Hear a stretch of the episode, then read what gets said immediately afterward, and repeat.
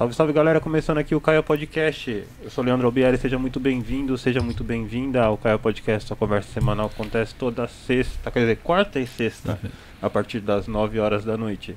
E aqui do meu lado aqui, Christian Chiono. E aí, Christian, beleza? Boa noite. E aí, senhoras e senhores, sejam muito bem-vindos ao Caio Podcast. Hoje, como sempre, eu sempre faço os anúncios iniciais do, do, do programa, né? E sempre me embanando com eles. né? É, eu, eu gostaria de falar sobre o patrocinador, que ainda sou eu, né? né? É, Christian. Cabe- é, sou eu mesmo, Christian Cabeleireiros, né?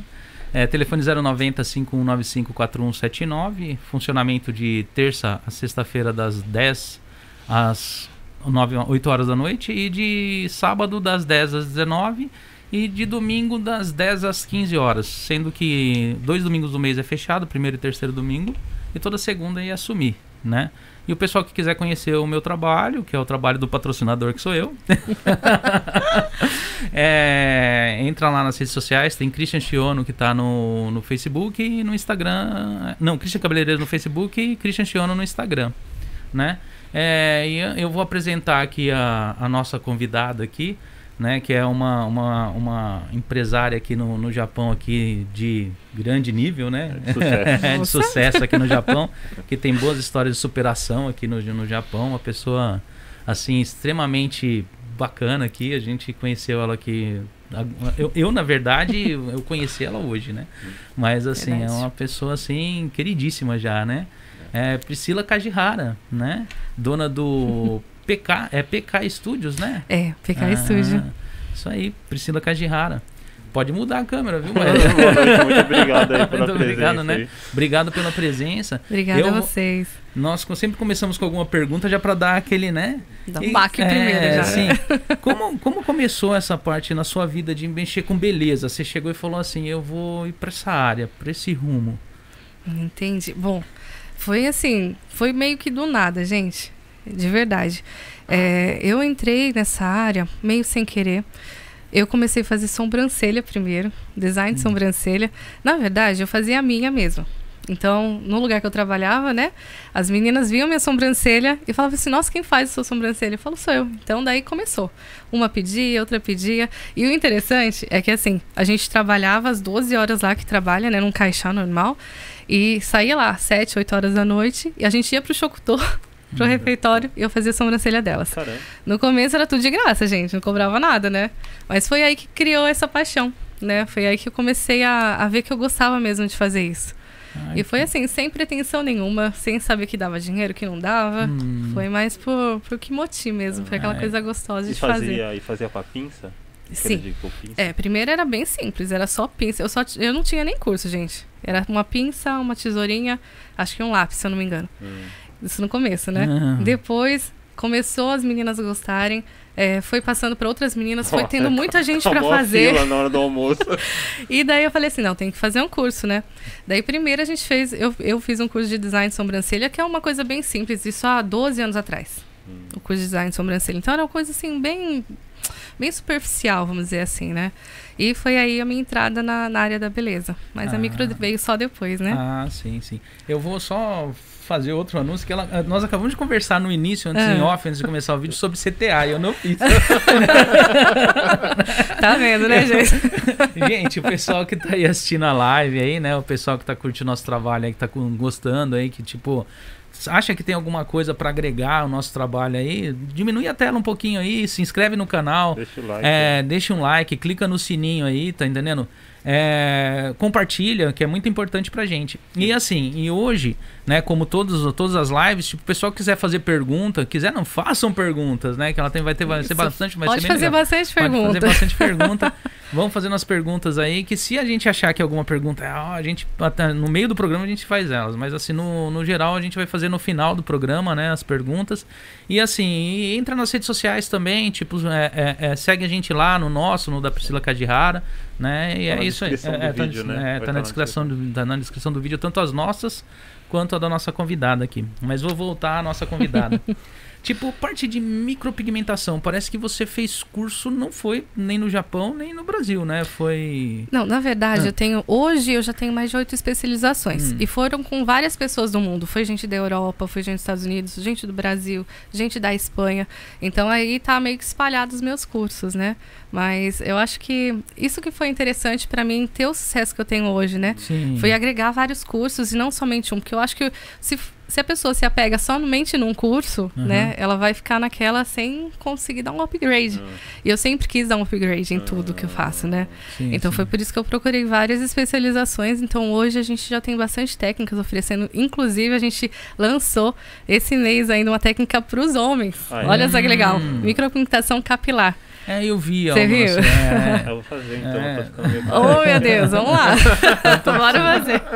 E é bem interessante, porque até hoje meu público é totalmente feminino, 100% Sim. feminino, né?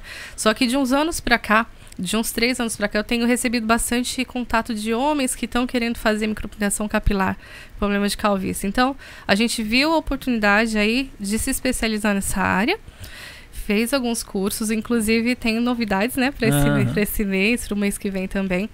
E a gente está aí trazendo uma parte para os homens também, né? Essa parte Sim. da micropigmentação que é muito, muito interessante. Esses. Posso falar? Pode falar, pode. Esses cursos que você fez, assim, em vários lugares, tem muita diferença de técnicas de um total, pro outro? Total, muita diferença. É porque assim, às vezes eu faço até o mesmo, o mesmo curso com profissionais diferentes, com professores diferentes. E cara, dá pra gente pegar muita coisa. Ah, é? Vários insights, é, técnicas diferentes, uma, uma ferramenta diferente que você usa, é, conhecer os pigmentos, as várias ferramentas que eles usam no mundo inteiro, né? E hoje que está bem evoluída essa parte da micropigmentação. Uhum. Tanto que antigamente tinha micropigmentação há 20 anos atrás, só que não era bem uma micro, era mais uma tatuagem, né? Uhum. Tanto que hoje em dia essas micropigmentações de 20 anos atrás estão azul, verde, né? É, e hoje em dia a tecnologia está tão sugoi que não tem mais esse perigo. Né? A gente até corrige essas falhas de pigmentos que estão azulados, pessoas que tiveram um procedimento errado, né? Há alguns anos atrás. Então, hoje está muito sugoi, as pessoas estão é, o mercado está investindo muito nessa área. Sim. Bastante. E qual que é a diferença entre a tatuagem, né, que é a maquiagem definitiva que veio uhum. há bem anos, bem atrás, assim, tipo, e a micropigmentação? Olha, é muito interessante essa parte, porque assim, é, é uma coisa assim bem sutil, na verdade. A micropigmentação e a tatuagem são muito parecidas. A diferença é que o tatuador, ele coloca, ele deposita o pigmento mais profundamente na pele. Ele coloca lá na derme, que é mais profunda. A gente que é micropigmentador, a gente coloca numa parte um pouquinho mais acima na, na camada basal. Sim. Então, por isso que ela não dura para sempre. Porém, tem uma durabilidade longa também, né? Uhum. É, comparando com uma maquiagem normal que a gente faz e já lava e já sai. Então, a micropigmentação, ela é parecida com uma tatuagem, mas a profundidade é que vai dar essa diferença do que é tatu, do que é micropigmentação. É bem bacana. É, você ia fazer. E essas técnicas, né, que tem vários tipos de técnicas, se enquadra tipo para cada pessoa ou não? Ou a pessoa que escolhe o tipo da técnica que ela Olha, tem? a pessoa pode até vir já com uma ideia na cabeça. Uhum. Mas aí, acho que um, um dos diferenciais que eu tenho é justamente esse, é tentar entender o que a cliente quer e colocar ela, né, indicar para ela o melhor procedimento. Uhum. Né? Então, por isso que é interessante eu ter bastante técnica, né? As pessoas que trabalham nessa área, é importante você é, se dedicar a aprender várias técnicas, porque cada cliente ele vai ter uma necessidade diferente, né? Hum. Então, às vezes a pessoa chega com uma ideia, daí a gente conversa com ela, tenta entender, mostra para ela o que fica melhor, uma coisa que... melhor, né? E ela acaba sempre é, saindo de lá muito realizada, né? Talvez Feliz. não conhecia né, essa técnica né, que você apresenta e acha que é melhor, né? Isso mesmo. Ah, tá. Que nem eu na minha, eu, eu, também mexo na área de beleza, né? Uhum. Eu sou meio ogro, mas eu trabalho na área de beleza. Eu, que nem você, eu comecei, tipo, fazendo em amigos, tipo, cortando um cabelo e foi, foi assim, a descoberta profissional foi é, sempre sempre em pessoas assim próximas da gente, né? Uhum. E na, na, parte da. Você falou que começou com a sobrancelha, tirando sobrancelha, na parte de designer. E a parte de micropigmentação? Quando você falou assim, isso é para mim, dá para mim entrar nessa área? Tipo, foi assim, aqui no Japão mesmo? Foi no Brasil? Foi, foi aqui ah. no Japão, gente. É uma história assim um pouco, um pouco longa hum. até, né? Porque assim, é, a micropigmentação entrou num momento na minha vida muito difícil. Foi quando eu tive um câncer de mama com 29 anos de idade. Então, assim, é, eu tive esse câncer, eu fiquei alguns anos me tratando, me curando, e nesse meio termo de tratamento foi que eu descobri a micropigmentação. É, a minha cunhada lá do Brasil, ela sabia que eu fazia sobrancelha, né? Mas fazia assim, esporadicamente eu não trabalhava só com isso, né? Não me dedicava só a isso. E ela me mostrou uma foto de uma micropigmentação lá da Europa, que é a academia que eu acabei fazendo depois, que é a Fibral, né? E aquilo, meu Deus do céu, me deu um, um estalo na cabeça. Falei, meu Deus, eu preciso fazer isso. E o mais interessante, sabe o que, que é? É que eu não sabia que isso dava dinheiro. Eu não sabia que isso. É, quanto que cobrava para fazer Ah. isso. Eu não sabia de Ah, absolutamente nada. fazer. Eu simplesmente queria fazer. Hoje em dia, eu vejo que tem muitas pessoas que querem fazer porque dá dinheiro. Uhum. Realmente é um mercado muito lucrativo. Só que eu lá, naquela época, né, eu, eu me apaixonei por aquela foto e eu me apeguei àquilo. Porque eu tava num momento tão difícil na minha vida, eu tava fazendo tratamento, né? Hum, Porque eu fiz a cirurgia de câncer e depois disso teve os outros tratamentos, inclusive radioterapia, quimioterapia. É, eu já cheguei, gente, se eu contar pra vocês, vocês nem acreditam, eu tomar 17 medicações por dia. caramba. Então era assim, era, foi uma fase que eu mal conseguia ficar acordada. Eu tomava tantos remédios que de dia eu não conseguia ficar acordada e de noite eu não conseguia dormir. E eu não sei como que eu arrumei força pra estudar pra isso aí fazer ainda. isso. Foi assim, é, hoje eu, né, na situação que eu tô hoje, eu lembrando de toda essa situação que eu passei, eu não consigo acreditar onde eu cheguei. Caramba. Sabe, é uma coisa assim que eu falo, nossa, como que eu consegui isso? Mas é isso coisa... também te ajudou também, né? Bastante Nossa, também, né? Eu Com- acho que isso foi ponto crucial, né? Porque eu me apeguei àquilo, é, sabe? então. Então a doença ficou secundária, os tratamentos ficaram secundários, eu continuei junto, continuei estudando, né? Uhum. E, só que eu me apeguei mais a isso. Então eu me apaixonei. E mais pra frente que eu fui ver que dá dinheiro. Caramba. eu nem sabia que isso dá dinheiro. Mas esse que é o legal, é fazer um negócio, tipo assim, não visando dinheiro, né? Isso. Dinheiro é consequência, né? Dinheiro é Mas- consequência. E é consequência de muita dedicação, muito trabalho, muito estudo, porque a micropigmentação ela não é fácil. Se você fiz, que nem eu disse pra vocês, eu já fiz vários cursos. O primeiro eu não estava preparada, Sim. não tava.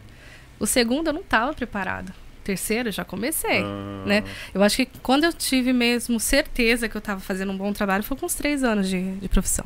Caramba. Com os três anos. Eu olhando hoje os meus trabalhos anteriores, gente do céu, não tenho nem coragem de mostrar. Guarda, Olha que eu esconde, achava que esconde. tava bom, mas não tava não. Esconde.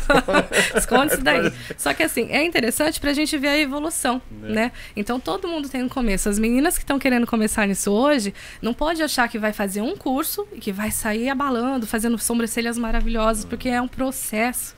E é longo e é árduo.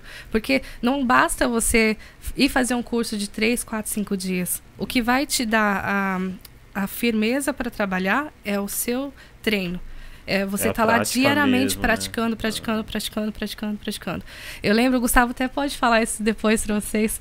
Eu passava madrugada treinando, Treinando. treinando. Eu não conseguia dormir, então eu ficava treinando. Mas você treinava onde? É, Tem. pele artificial. Ah, Pele tá. artificial? É, Sim. igual- igual Não é interessante isso? né? Interessante. Porque hoje em dia, uma coisa que eu acho muito errada, as meninas começarem já fazendo Ah, modelos. pessoa. Ah, Cara, é. você não sabe a Nossa, profundidade. é. Você não sabe fazer fio direito, você não sabe nada. Então, o que é interessante fazer em pele artificial? E hoje em dia no mercado tem várias, gente. Tem, tem. Já chegou gente lá no seu estúdio assim com aquela. Você fala assim, isso não é. Mas aí foi mal. Você tá. Mal Pintaram a sua cara. Isso não é real, não foi feito de verdade. Você olhar e ver que é difícil pra corrigir? Tem- Olha, tem clientes que eu tenho que recusar. Hum. Isso acontece muito, muito mesmo. É, teve até um caso, acho que uma senhorinha que eu tava falando pra você, que ela chegou com uma sobrancelha azul. Azul, Nossa. azul, azul. Acho que mais azul que o meu Sharp. E ela falou assim pra mim: Olha, eu queria uma sobrancelha super natural. Azul. Eu- e eu, como que eu vou explicar pra essa senhora, né, que não dá pra fazer uma sobrancelha É. super natural, né? Então, assim, hoje, o que, que eu faço nas minhas redes sociais, no meu Instagram? Eu tento instruir os meus seguidores. Hum, Para elas entenderem, para saberem como que é o procedimento, para elas mesmas, por elas mesmas, entender o que, que é bom, o que, que é ruim. hum. Isso é super importante. Eu acho que é o meu dever, né, como micropintadora, ensinar para as pessoas o que, que é uma micro boa, o que, que é uma micro ruim, para elas mesmas entenderem quem que são os profissionais bons ou não, para elas procurarem, né, o melhor profissional, tanto aqui no Japão, no Brasil, qualquer outro Uhum. lugar do mundo, né? Né? Porque que nem eu tava falando da minha área, né? Eu, Uhum. eu chego pessoas lá com cabelos tudo espatifado, esse pedacinho de cabelo, aí me mostra a foto lá da Gisele Ai, Bündchen. meu Deus. E Loira fala assim, maravilhosa. dá pra fazer igual? Aí você olha pra pessoa, você não sabe o que responder, porque. né? tipo, a pessoa ela né? tá vendo o cabelo dela, e ela mostra um cabelo que não dá Ah, pra mas é que alcançar. às vezes eu Sim. acho que a pessoa Entendeu? também não se enxerga, né? Não É, consegue ver, né? Sim, então, Mas eu né? acho que é falta desse conhecimento. É, Talvez então. se, né, se elas tivessem um pouquinho mais de conhecimento, um pouco mais de técnica, Hum. talvez elas saberiam, putz, isso não dá pra fazer. Putz, isso dá. Sabe? E é isso que eu tô tentando levar nas minhas redes sociais, né? Eu- Eu vi lá no seu, na sua rede social lá, tipo, é, é, é micropigmentação, micro é microshading, né? Aham. Tem outro. Qual que é a outra? Tem, ó, tem microblending, É, microblend, né? É tem ombre, tem shadow, revitalização, neutralização, capilar, É tem tudo. Não, mas essa, o microshading e o mi- microblade parece que é tudo na sobrancelha, né? Sim. Qual que é a diferença de uma pra outra? Olha, uma técnica, a microblending, por exemplo, Ah. ela é uma técnica super natural, que é onde a gente tenta reproduzir os pelos naturais, né? Sim. Já a microshading, ela é duas técnicas juntas, é os fios mais o shadow. O shadow é aquele esfumado. Então é para aquela pessoa que quer naturalidade com um toque de maquiagem. Ah, Então a gente consegue fazer essas duas. Tem pessoas que querem só maquiagem, né? Tem a técnica ombre. Tem as pessoas que já tem uma micro antiga, que tá azul, tem que fazer uma shadow. ah, Não tem como fazer fios. Ou senão ela despigmenta, tira tudo, Tudo. né? E tenta fazer uma nova depois de seis meses. Então cada pessoa, cada estilo vai, vai precisar de uma técnica diferente. E é um, uma demorada, um processo demorado? Ai, olha, mais ou menos duas horas. Duas horas? Duas horas. É porque assim, hoje eu tenho mais de 10 mil atendimentos. Hum, Né? Então, assim, nem eu acredito, porque eu falo, nossa, tem muita mulher, muita mesmo. E a gente tem isso tudo comprovado com um monte de, de fichas que a gente tem lá. E eu nem sabia que era tanta mulher assim, até a gente contar. E daí, hoje em dia, eu consigo fazer um trabalho um pouco mais rápido. Mas meninas que começam agora, ou que né, não tem tanta experiência, é umas quatro horas cada Nossa. procedimento. caramba. Mas você trabalha menos. sozinha ou você tem uma equipe que. Agora eu tô trabalhando sozinha. É. É. O Gustavo, ele vai entrar na área de micropigmentação capilar. Ah, Só que ele tá estudando ainda. Vai ser bem legal. você E olha, eu vou até deixar aqui já, porque eu já tô soltando nas minhas redes sociais. Eu estou procurando é, pupilas, né? Pra me Hum. ajudar aqui no Japão. E eu já tô preparando cursos também, né? Ah, então, legal. assim, o- futuramente a gente vai tentar agregar mais parceiros aí. Ah, Pra legal, gente legal. crescer um pouquinho mais. Você pensa em expandir lá pro Brasil? Nossa, isso é o meu objetivo de vida. Expandir lá pro Brasil. Na verdade, 2021 era o nosso foco, mas como teve esse negócio da pandemia, tudo a gente não conseguiu, né? Mesmo porque eu não posso nem viajar para lá. Mas o que, que a gente está fazendo agora? A gente está estruturando tudo lá no Brasil antes de eu ir. Hum, Então a gente já contratou vários profissionais. A gente já contratou branding, a gente já to- contratou tráfego, social media, marketing, assessoria de imprensa. Tá tudo encaminhado Ah, lá no Brasil. Para quando eu for, já já pá, tá explodir tudo- já. É, mas aí tá, é o certo mesmo. Não é? né? Aham. Mas qual que é a dificuldade que você encontra numa, numa. Porque montar, tipo, aqui você montar uma filial aqui é uma coisa, você montar Uhum. uma filial no Brasil ou qualquer outro país é outra coisa, né? Nossa, vai ser um Tipo, desafio, viu? Quais que são as maiores dificuldades que você tá encontrando, assim? Tipo, Olha, Pra mim, a maior dificuldade hoje é que eu amo o Japão. Ah, E muitas pessoas me perguntam: você vai ficar no Brasil? Eu falo: ixi, Maria, não sei. Esse que é um pro- problema, o maior problema. Então eu teria que ficar fazendo essa ida Ah, e volta para o. Japão e Brasil. Mas assim. Na verdade, o futuro a Deus pertence, então a gente não sabe o que vai acontecer. Então tudo pode acontecer, né, gente? Posso, de repente, não querer mais ir para o Brasil, focar aqui, ou se não focar lá somente, ou se não ter realmente esses dois lados. Eu tenho meu irmão lá no Brasil, ele vai gerenciar toda a parte da empresa lá, sim, né? sim. Então, assim, eu não tô sozinha lá. ah, Então eu posso delegar algumas coisas para as pessoas, então eu não vou precisar ficar 100% do tempo lá, isso que é mais importante para mim, para não ficar presa, né? hum. E no Brasil tem muito? Tem muitas Nossa, empresas que fazem? Você não tem noção de como que tá esse mercado no Brasil. É um mercado bilionário, Caramba. bilionário. Mercado da beleza, da micropigmentação explodiu de uma forma que hoje ela ela tá assim no mundo inteiro. Não é só no Brasil não. Começou na Europa, né? Foi espalhando pelo mundo todo. No Brasil eu achei que demorou um pouquinho, porque quando eu fazia essas técnicas de microblending aqui no Japão, que já estava avançado, lá no Brasil estava começando ainda. Hum, Essas técnicas novas, né? De Aham. microblending. Daí agora eu tô vendo o pessoal evoluir bastante lá no Brasil, só que eu acho que falta um pouquinho. É aí que eu entro. Ah, É aí que eu quero levar todo levar. esse know-how que eu tive de todos esses cursos. Fiz uma técnica minha, a, né, a PK Browse que eu fiz. A gente desenvolveu e vai tentar levar lá no Brasil. Ah, Não que o Brasil esteja com, com maus trabalhos, não é isso, né? Sim, Mas sim. eu acho que tudo que a gente puder agregar, né, É de melhor, conhecimento, né? É bom, melhor, acho que melhor. vai, vai dar bastante certo. Você chegou a fazer no de Black, não foi? O- Nossa, é, eu fiz, na verdade, Hum. neste dia eu fiz em duas pessoas famosas. Ah. Fiz no de Black e fiz também na Nádia Pessoa, que participou do reality show lá na A Fazenda. Fazendo. Ah, sim. E agora ela vai participar de novo, né, de outro, outro reality. Daí a gente tem contato com eles. Se eu, se eu for pro Brasil, com certeza a gente vai fazer alguma coisa com eles lá. E como que eles são assim? Porque normalmente a gente, eu já, eu já, eu já, já arrumei gente em desfile, já Uhum. arrumei alguns artistas global, né? Uhum. Nossa, uma era gente boa, mas a outra dava vontade de enforcar. Nossa, cara, vocês não têm noção de como é, é, a Nádia Pessoa. Ela é maravilhosa pessoalmente. Ela é. É. maravilhosa. Ela é um ser humano, assim, super iluminado. Ela é aquela pessoa cheia de energia, assim, com uma energia boa. As pessoas veem ela na internet, é, vê que ela é brigona, que brigou lá na internet, no- na fazenda. Só que pessoalmente ela é uma pessoa muito Yasashi, assim, muito querida. Hum, Né? Então, nossa, foi uma experiência muito boa ter conhecido ela. é, Foi. que legal. Bateu foto com autógrafo, Nós fotografado. fizemos vídeos, tudo. Tudo que né? podia a gente fez.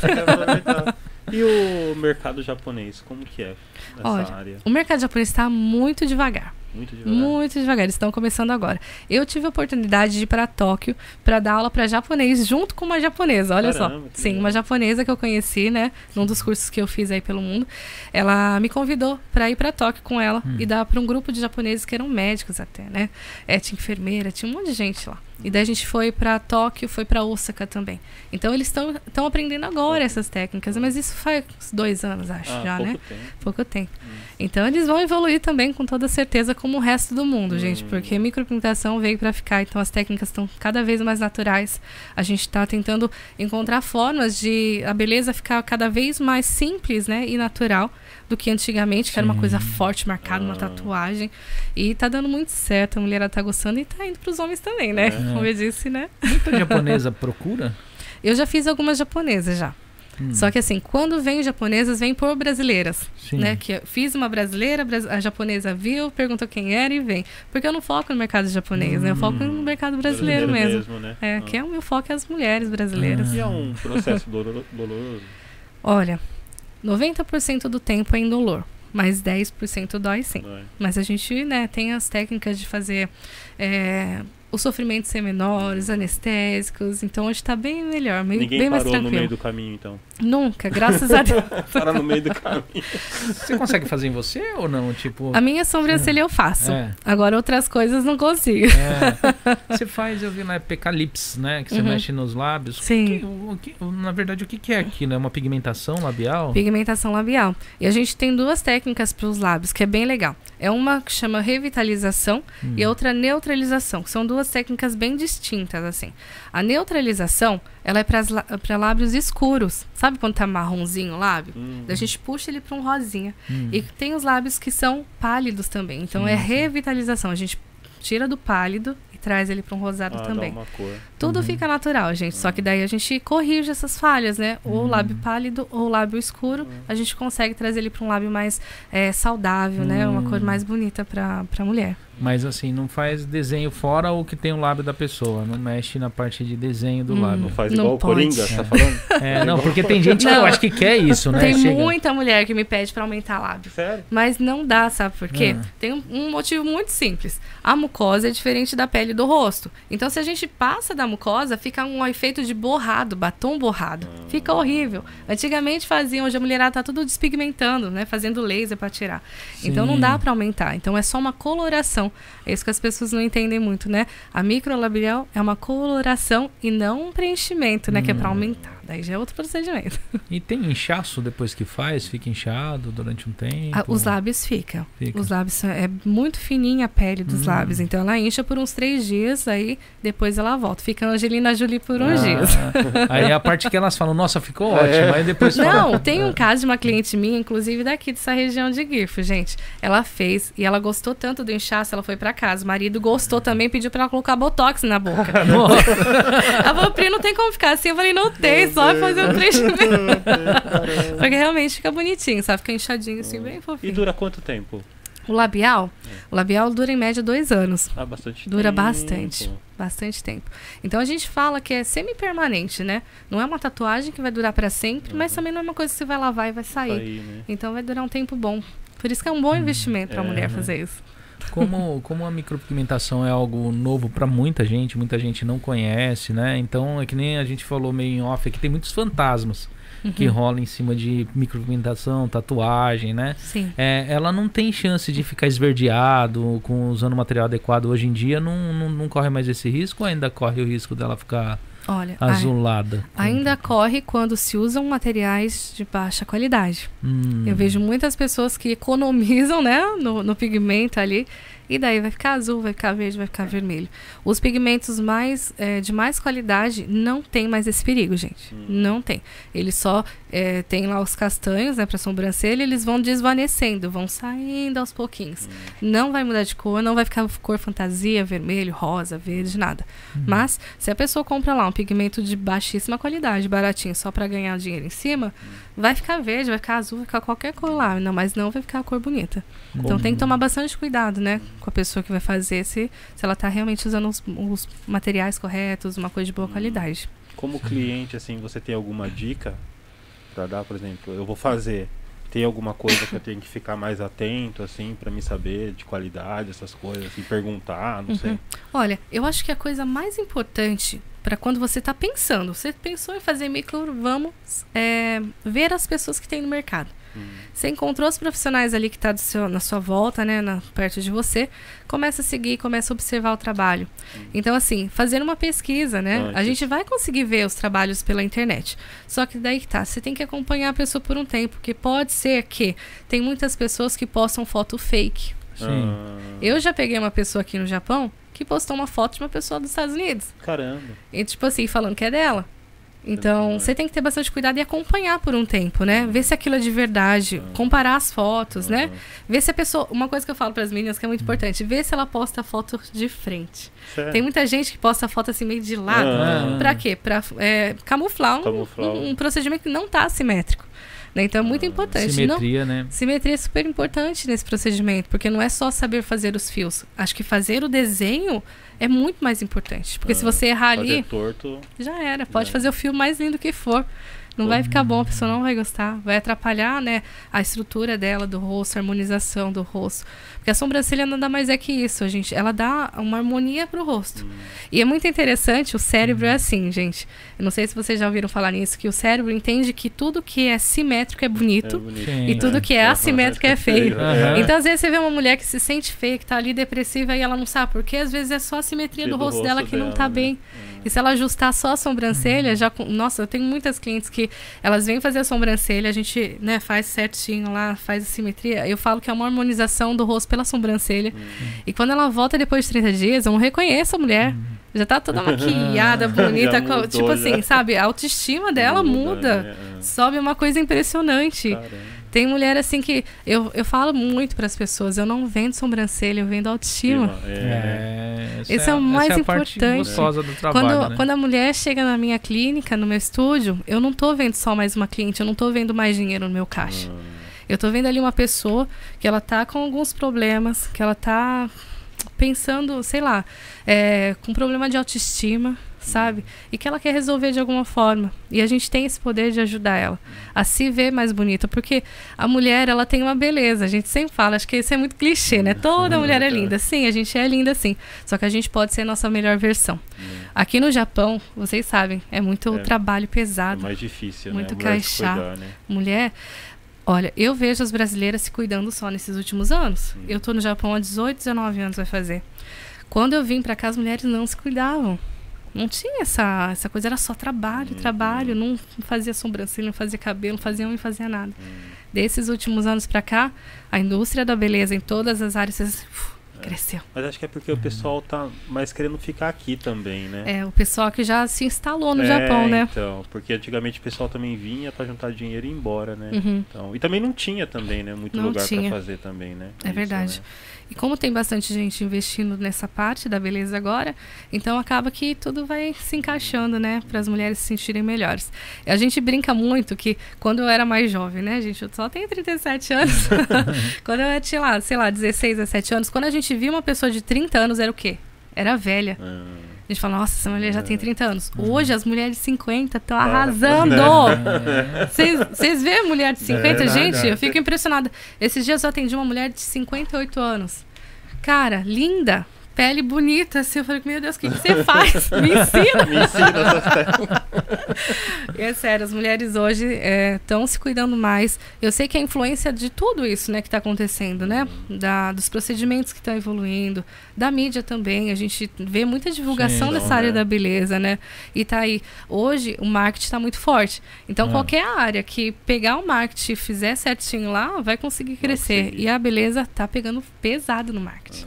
É Vocês estão vendo isso, é né? verdade mesmo. né? E essa nessa parte de da, hoje a mídia digital, hoje as redes sociais, elas trouxeram, aproximaram muito o, o, o, o- quem o empresário do, do, do cliente, Gente. né? Nossa, Então demais. ela trouxe o pessoal pra perto, né? Uhum. Então hoje que nem você tem uma rede social que você posta aqui, as pessoas já estão ali tudo olhando não- não- Uhum. imediatamente. Então tudo que você lança de novo, o pessoal tá acompanhando. Então é, a rede social é muito importante Uhum. e às vezes eu peco nela. Eu, É. Minha esposa fala, meu, posta foto. Eu falei, vou postar, eu vou postar. Esquece, esquece. Eu tenho muita foto, mas eu esqueço de postar.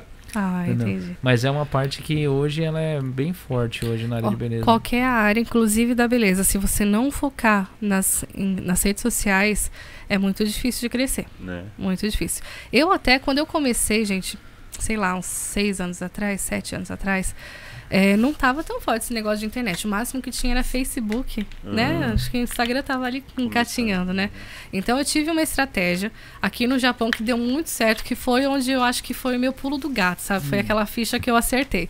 Que foi fazer os grupos no- na- nas regiões diferentes de onde Ah, morava. Porque eu morava em Nagano. Sim. Nagano é super Inaká, né? Tipo, Hum. morava no meio da montanha, lá em nossa, cima não tinha ninguém. ninguém. E daí, tá, eu comecei, né, a fazer, fiz o curso, comecei a treinar, treinei muito tempo, né? E comecei a fazer as pessoas em volta ali, só que daí aquilo não era um público grande. Falei, nossa, como que eu vou divulgar esse meu trabalho? E é, eu fui a primeira brasileira que divulgou esse tipo de trabalho numa, numa revista aqui da comunidade. Ah, Isso foi bem legal. Depois começaram, Aí né? começou a, pessoal. a indo mais. E daí, o meu- acho que a maior. Acho que o maior gatilho que eu tive foi de pensar assim: bom, se eu ficar só aqui, eu não vou conquistar clientes, porque não tem gente. Então, o que eu vou fazer? Eu vou começar a fazer grupos. Então, o primeiro grupo que eu fiz foi um grupo de Filipinas, lá em Aizen, Shizuoka. Caramba. Sério, eu atendi acho que, sei lá, umas cinco Filipinas de uma vez. Caramba. A gente foi lá, a gente viajou, foi na casa delas, atendeu todo mundo e a partir daquele momento explodiu. Porque daí eu fui pra Guma, fui pra, sei lá, Mieken, fui pra Shimane, gente. Shimane é 12 horas de viagem. É longe. Sabe, vinha pra cá, eu vinha pra cá, tipo, em Minocão, Sim, sim. tinha uma salinha Ah. que eu alugava aqui, atendia as meninas. Vinha pra Aitken, porque eu mora- morava em Nagano, né? E assim, todos esses grupos que eu fazia foram ficando, eu fui ficando cada vez mais conhecidas, porque uma ia passando pra outra. Então chegava mês que eu ia pra oito estados diferentes. Você Nossa, tem noção? Oito caramba. estados. Tipo, eu não parava em casa. Ah, Eu ia e voltava pra um, ia pra outro, ia pra outro. Caramba. E, tipo assim, foi muito cansativo. Só que, assim, foi, acho que, aquela coisa que fez, me, me fez dar certo. Ah, Foi, um, tipo, um, um esforço muito grande da gente, mas valeu tudo a pena. Esse com que é o legal certeza. de mulher, né? Sim. Tipo, a mulher vê, aí a outra já vai falar, ô, onde você fez isso daí É. e tal, não é igual homem, né? Tipo Sim. assim, cortou o cabelo, ah, cortou o cabelo, nem vai perguntar onde cortou o cabelo. Não, que nem- mulher, mulher conversa, é, mulher é então, diferente. então a mulher é boa isso. Nós até comentamos sobre trazer mulheres aqui no, no podcast, porque a mulher é assim. Então, amiga, você viu lá? Ela Fala assim. Não, não vi, então assiste. Então vê. aí manda o link. Aí ela pega daqui cinco minutos e liga. E aí, assistiu? Ela fala, ainda não. Mas assiste. Mas ela, entra lá, tá, aqui, o, tá aqui o link, é, então. Porque a, Insiste, a né? pessoa quer que ela assiste pra ela poder comentar Comentar, sobre é, algo é que tá verdade. ali. Então, assim, e Eu os homens já assim. É assim, uma ótima estratégia você tentar É. pegar a mulherada também, assim, pra trazer pra cá. E o homem é assim, ô meu, vi Vê um lá, vídeo legal, tá vê bom, lá. tá Ele, não, beleza, então nunca mais, Nunca mais. fala, entendeu? É verdade. Né? E você chegou a sair em capa de duas revistas aqui no Japão. Na verdade, né? foram três. Foram três? Foram três. A primeira que eu saí foi uma revista que já não existe mais, chama Tokyo Magazine. Daí foi Ah. bem no comecinho, quando eu comecei mesmo, tinha quase ninguém que fazia isso aqui. E daí depois fui crescendo, crescendo, e daí saí mais duas, em duas capas, né? Que foi, acho que com três mulheres, né? É, Primeiro. foi as empoderadas. As empoderadas, é. é. E depois, acho que foi o ano passado. Foi o ano passado, gente? 2020? Eu tô perdida há um É, tempo. foi ano passado, a gente tá no, no 2021. No ano passado, em março, inclusive a revista saiu quase no meu aniversário, que faz aniversário dia 1 Hum. e saiu no dia 2. Então, assim, foi como presente, né? Hum. Então, aquilo foi uma confirmação de que eu tô no caminho certo. Todo né? mundo tá Aquela gostando. coisa assim, É, nossa, eu sim, lutei sim. tanto, eu passei por tantas dificuldades. Nem eu acredito que eu tô aqui, tô saindo em capa de revista, gente. É surreal. E, e como foi essa parte da sua vida fazer ser uma capa? Porque assim, a gente acaba aqui virando meio celebridade entre os, os, os grupos brasileiros aqui, né? Foi um Uhum. negócio muito diferente, assim, ou não? Olha, pra cair a ficha demora um pouquinho mesmo. Porque, assim, é, hoje em dia, as mulheres que vêm no meu estúdio, é, muitas delas, não todas, né? Mas é, muitas delas são fãs. É, Eu acho incrível isso, porque, nossa, as pessoas vêm e teve gente que já chora, pede autógrafo. Eu falo, como Caramba. assim? É óbvio que é tudo fruto do trabalho, né? Elas estão vendo que eu estou fazendo uma, uma coisa em prol à mulher. E eu tenho muitas coisas que eu, que eu divulgo, né? Inclusive é micropigmentação de graça para mulheres com câncer. Eu tento trabalhar essas partes também, né, para ajudar a comunidade. Então acaba que para mim caiu a ficha quando uma mulher me trouxe um caderninho e falou assina para mim. Nossa, que legal. que legal, né? E chorando, sabe? Ah. E também esses dias eu, contra... eu tive que contratar alguns profissionais Ah. para me ajudar, porque eu já não dou muita conta, né, de responder mensagem Sim, e tal. sim. E daí esses dias a minha secretária falou para mim assim, Pri, eu não tinha noção do quanto você é famosa aqui no Japão, porque tem mulher que tá louca para fazer com você só para te conhecer. Eu falei, caramba, tipo, sério? Eu falei, é. Mas pra mim não é. Eu não tenho, não cai a ficha ainda, Ah. sabe? Pra mim eu tô fazendo só meu trabalho com muito amor e vou continuar fazendo como sempre, né? Isso que é o mais importante. Que nem você falou em prol da mulher, legal. Você tem um dia das mulheres no seu. Cara, como que a gente começou isso? esse ano a fazer um dia das mulheres. Hum. Todo, toda primeira segunda-feira de cada mês é um dia especial lá no PK Studio. Porque assim, elas vêm fazer o procedimento, só que nisso elas ganham presente, elas vão ter lá uma cartinha que eu faço pra elas, eu faço comidinha, Ah. sabe? Tem todo um ambiente especial, assim, que é pra, sei lá, eu, eu senti essa necessidade de é, devolver pra elas todos esse, tos- todo esse carinho que elas Hum. me passam, sabe? Então foi esse dia que eu preparei pra elas. Nossa, bem Ah, legal. legal. né? Né? Porque eu vi lá, minha, minha esposa até chegou a comentar, né, sobre isso daí. É, E outra coisa que eu queria é, é perguntar pra você, você tem um filtro no, pro Instagram? Essa, eu tenho. É, ela, ela tem um filtro dela no Instagram. Eu. Na primeira É. semana foi mais de 7 mil usuários Olha que legal. filtro. Eu fiquei impressionada. Bom, a gente já tinha visto que tem muitos famosos fazendo filtro, né? Ah. E daí eu encontrei uma menina aqui do Japão que fazia. Eu falei, meu Deus, preciso fazer. Ela Ah. super ia assistir, até fiz a sobrancelha dela depois. E daí ela fez esse filtro pra mim. Ela tá desenvolvendo mais dois agora. que Ah, a gente é? vai lançar Legal, de repente legal. mês que vem. E no caso o filtro ele é de sobrancelha, de maquiagem? Nesse é primeiro não tem sobrancelha Ah. porque o, é, o, o, o Instagram ainda não liberou. Não tinha liberado, né? Essa Sim, coisa sim. de sobrancelha, só Aham. maquiagem mesmo. A partir do próximo vai ter de sobrancelha também, porque Hum. eles já liberaram essa, essa modificação, né? Sim. Vai ser bem legal. Ah, voltando na parte de, de sobrancelha, né? Qual foi a maior dificuldade que você já encontrou num cliente pra mexer assim, não numa sobrancelha tipo Uhum. que já, já veio com algum problema, mas assim, às vezes em assimetria, qual que foi o, maior, o trabalho mais difícil que você já encontrou? Olha, acho que pra mim, é, até mesmo no começo, e para as meninas que vão começar agora, acho que a maior dificuldade é a assimetria do rosto do ser humano. Hum. Porque, como vocês sabem, um lado é diferente do do outro. Os- quando a gente está lá na, na barriga da mãe, o feto, a gente é formado de fora para dentro. Hum. Então, e se encontra aqui depois. Uhum. Por isso que é diferente. Então, assim, tem pessoas que são mais simétricas, que é aquelas que são consideradas mais bonitas, mais harmônicas, tipo na Paula Arose, sabe? Tom Cruise. Pitt, Tom Não, Tom Cruise. Cruise. Por que, que eles são lindos? Porque eles são simétricos. Aham. E tem pessoas que já têm uma, uma simetria acentuada. Tipo, aqui é um pouquinho mais levantado que aqui. Um olho mais baixo que o outro encontra muito. Então, se a gente levar em consideração só os olhos, você faz uma sobrancelha torta. Ah. Porque os olhos muitas vezes é um pouquinho mais para baixo que o outro. Então, assim, você descobrir cada cliente, o detalhe de cada cliente, isso que é o mais difícil. Ah. E é até hoje, viu? Ah, É, eu, Hum. eu dou mais atenção a essa parte da simetria, porque eu acho muito importante a gente tentar ajustar e ficar o mais próximo possível, porque idêntico não vai ficar, né? Sim, não é sim. carimbo, Uhum. mas tem que ter aquela harmonia. E Hum. muitas vezes é só isso que o cliente está precisando, Hum, aquela harmonia no é, rosto, né? e esse é o mais difícil. Eu vou, fa- eu vou fazer pergunta dos universitários, tá entendendo? Porque lá já, o pessoal escreve falando, não vou perguntar tudo, mas eu vou perguntar um assim.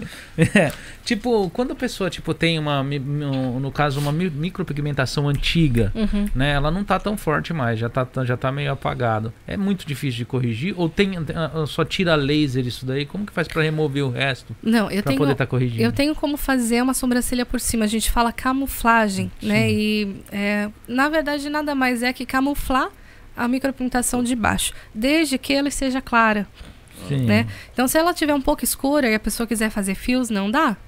Porque Hum. o pigmento de baixo ele vai sobrepor, então não vai ficar fios, né? A gente pode Ah. até fazer no dia, cicatrizou, some. Então, assim, a cliente não vai ter aquele resultado que ela quer. Então, ela tem que estar ciente que tem técnicas que ela vai poder fazer. Um ombre, um shadow, um micro shading, que dá pra gente ajustar. E até mesmo correção de cor. Se a sobrancelha estiver azul, eu consigo corrigir e trazer para um castanho. Se estiver vermelho, eu consigo trazer para um castanho também. Então, o estudo da colorimetria, assim como na, no cabeleireiro, é muito, é muito Sim, importante, sim, né? Sim, Então, a gente consegue sim fazer correção e camuflagem. Ah. Só que cada caso é um caso, tem que ser avaliado, ver se pode, se não pode, se dá, se não dá. Em último caso, eu indico fazer laser. Ah, Ah, em sim. último caso. A, do- da, da- a da universitária aí que eu tô falando, sabe, já tá clarinha. É. É, já saiu bastante. Viu, parente? Tá respondendo sua pergunta aí? Então, no caso, Né? se a pessoa fizer errado, por exemplo, deu errado a técnica, então ela tem que esperar um certo tempo pra tentar corrigir, então já não dá pra. Isso. Só que aí que tá. Temos mais um problema aí que a gente pode identificar. Se a pessoa fez uma micropigmentação hoje e ela tá esperando ela sumir para tentar arrumar aquilo, ela tem que ver uma coisa, se aquilo foi realmente feito uma micropigmentação ou se foi feita uma tatuagem. Porque muitas pessoas que estão começando hoje não sabem a profundidade. O que, que faz? Tatua. Tatuagem. Ah, Tatua. Hum, A pessoa fica um ano, dois, três, quatro, não cinco, não sai. sai aquele negócio. sim. Eu costumo falar, uma dica para as mulheres né, de hoje. É, se a sua micropigmentação tá com mais de 3 anos, 4 anos, é uma tatu, né? Não é micro. O, o instrumento é diferente de trabalho, né? O, o, pra É diferente? o- Sim, é diferente. A tatuagem é agulha, né? Uma maquininha com agulha e a pigmentação é meio que uma navalhinha, uma, uma, lâmina, Isso. né? Só que na micro, eu também uso o dermógrafo, que é com Ah, agulha, que é muito sim, parecido sim. com uma tatuagem. Ah. Porque dependendo da técnica, a gente tem que usar a lâmina, dependendo, tem que usar a agulha, né? Então vai depender da técnica. A gente usa os dois materiais.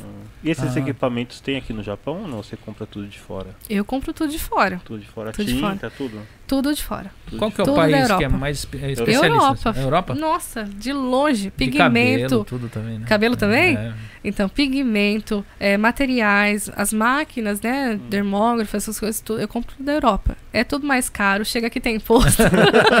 Mas olha, eu tenho certeza que o Que resultado vai vale ficar a bom. pena. Vale Tenho certeza que vale a pena. Para as minhas clientes eu faço isso. Eu sei que tem gente que vai querer comprar mais barato, gente, não faça isso, pelo amor de Deus. Ah, É, vai ficar verde, vai é, ficar é. vermelho, não vai ficar com uma cor boa. Não no- na hora, né? Mas é, mas depois. depois, né? depois não fica bom. E já são quantos anos já na parte de micropigmentação? Olha, eu acho que já são seis anos. É Seis que anos? eu não eu tenho problema Não com marca. datas, sabe? eu tenho problema com datas. Eu sei que assim, 12 anos é quando eu comecei a fazer design. E depois passei todo o processo de câncer, uns seis anos foi a micropigmentação.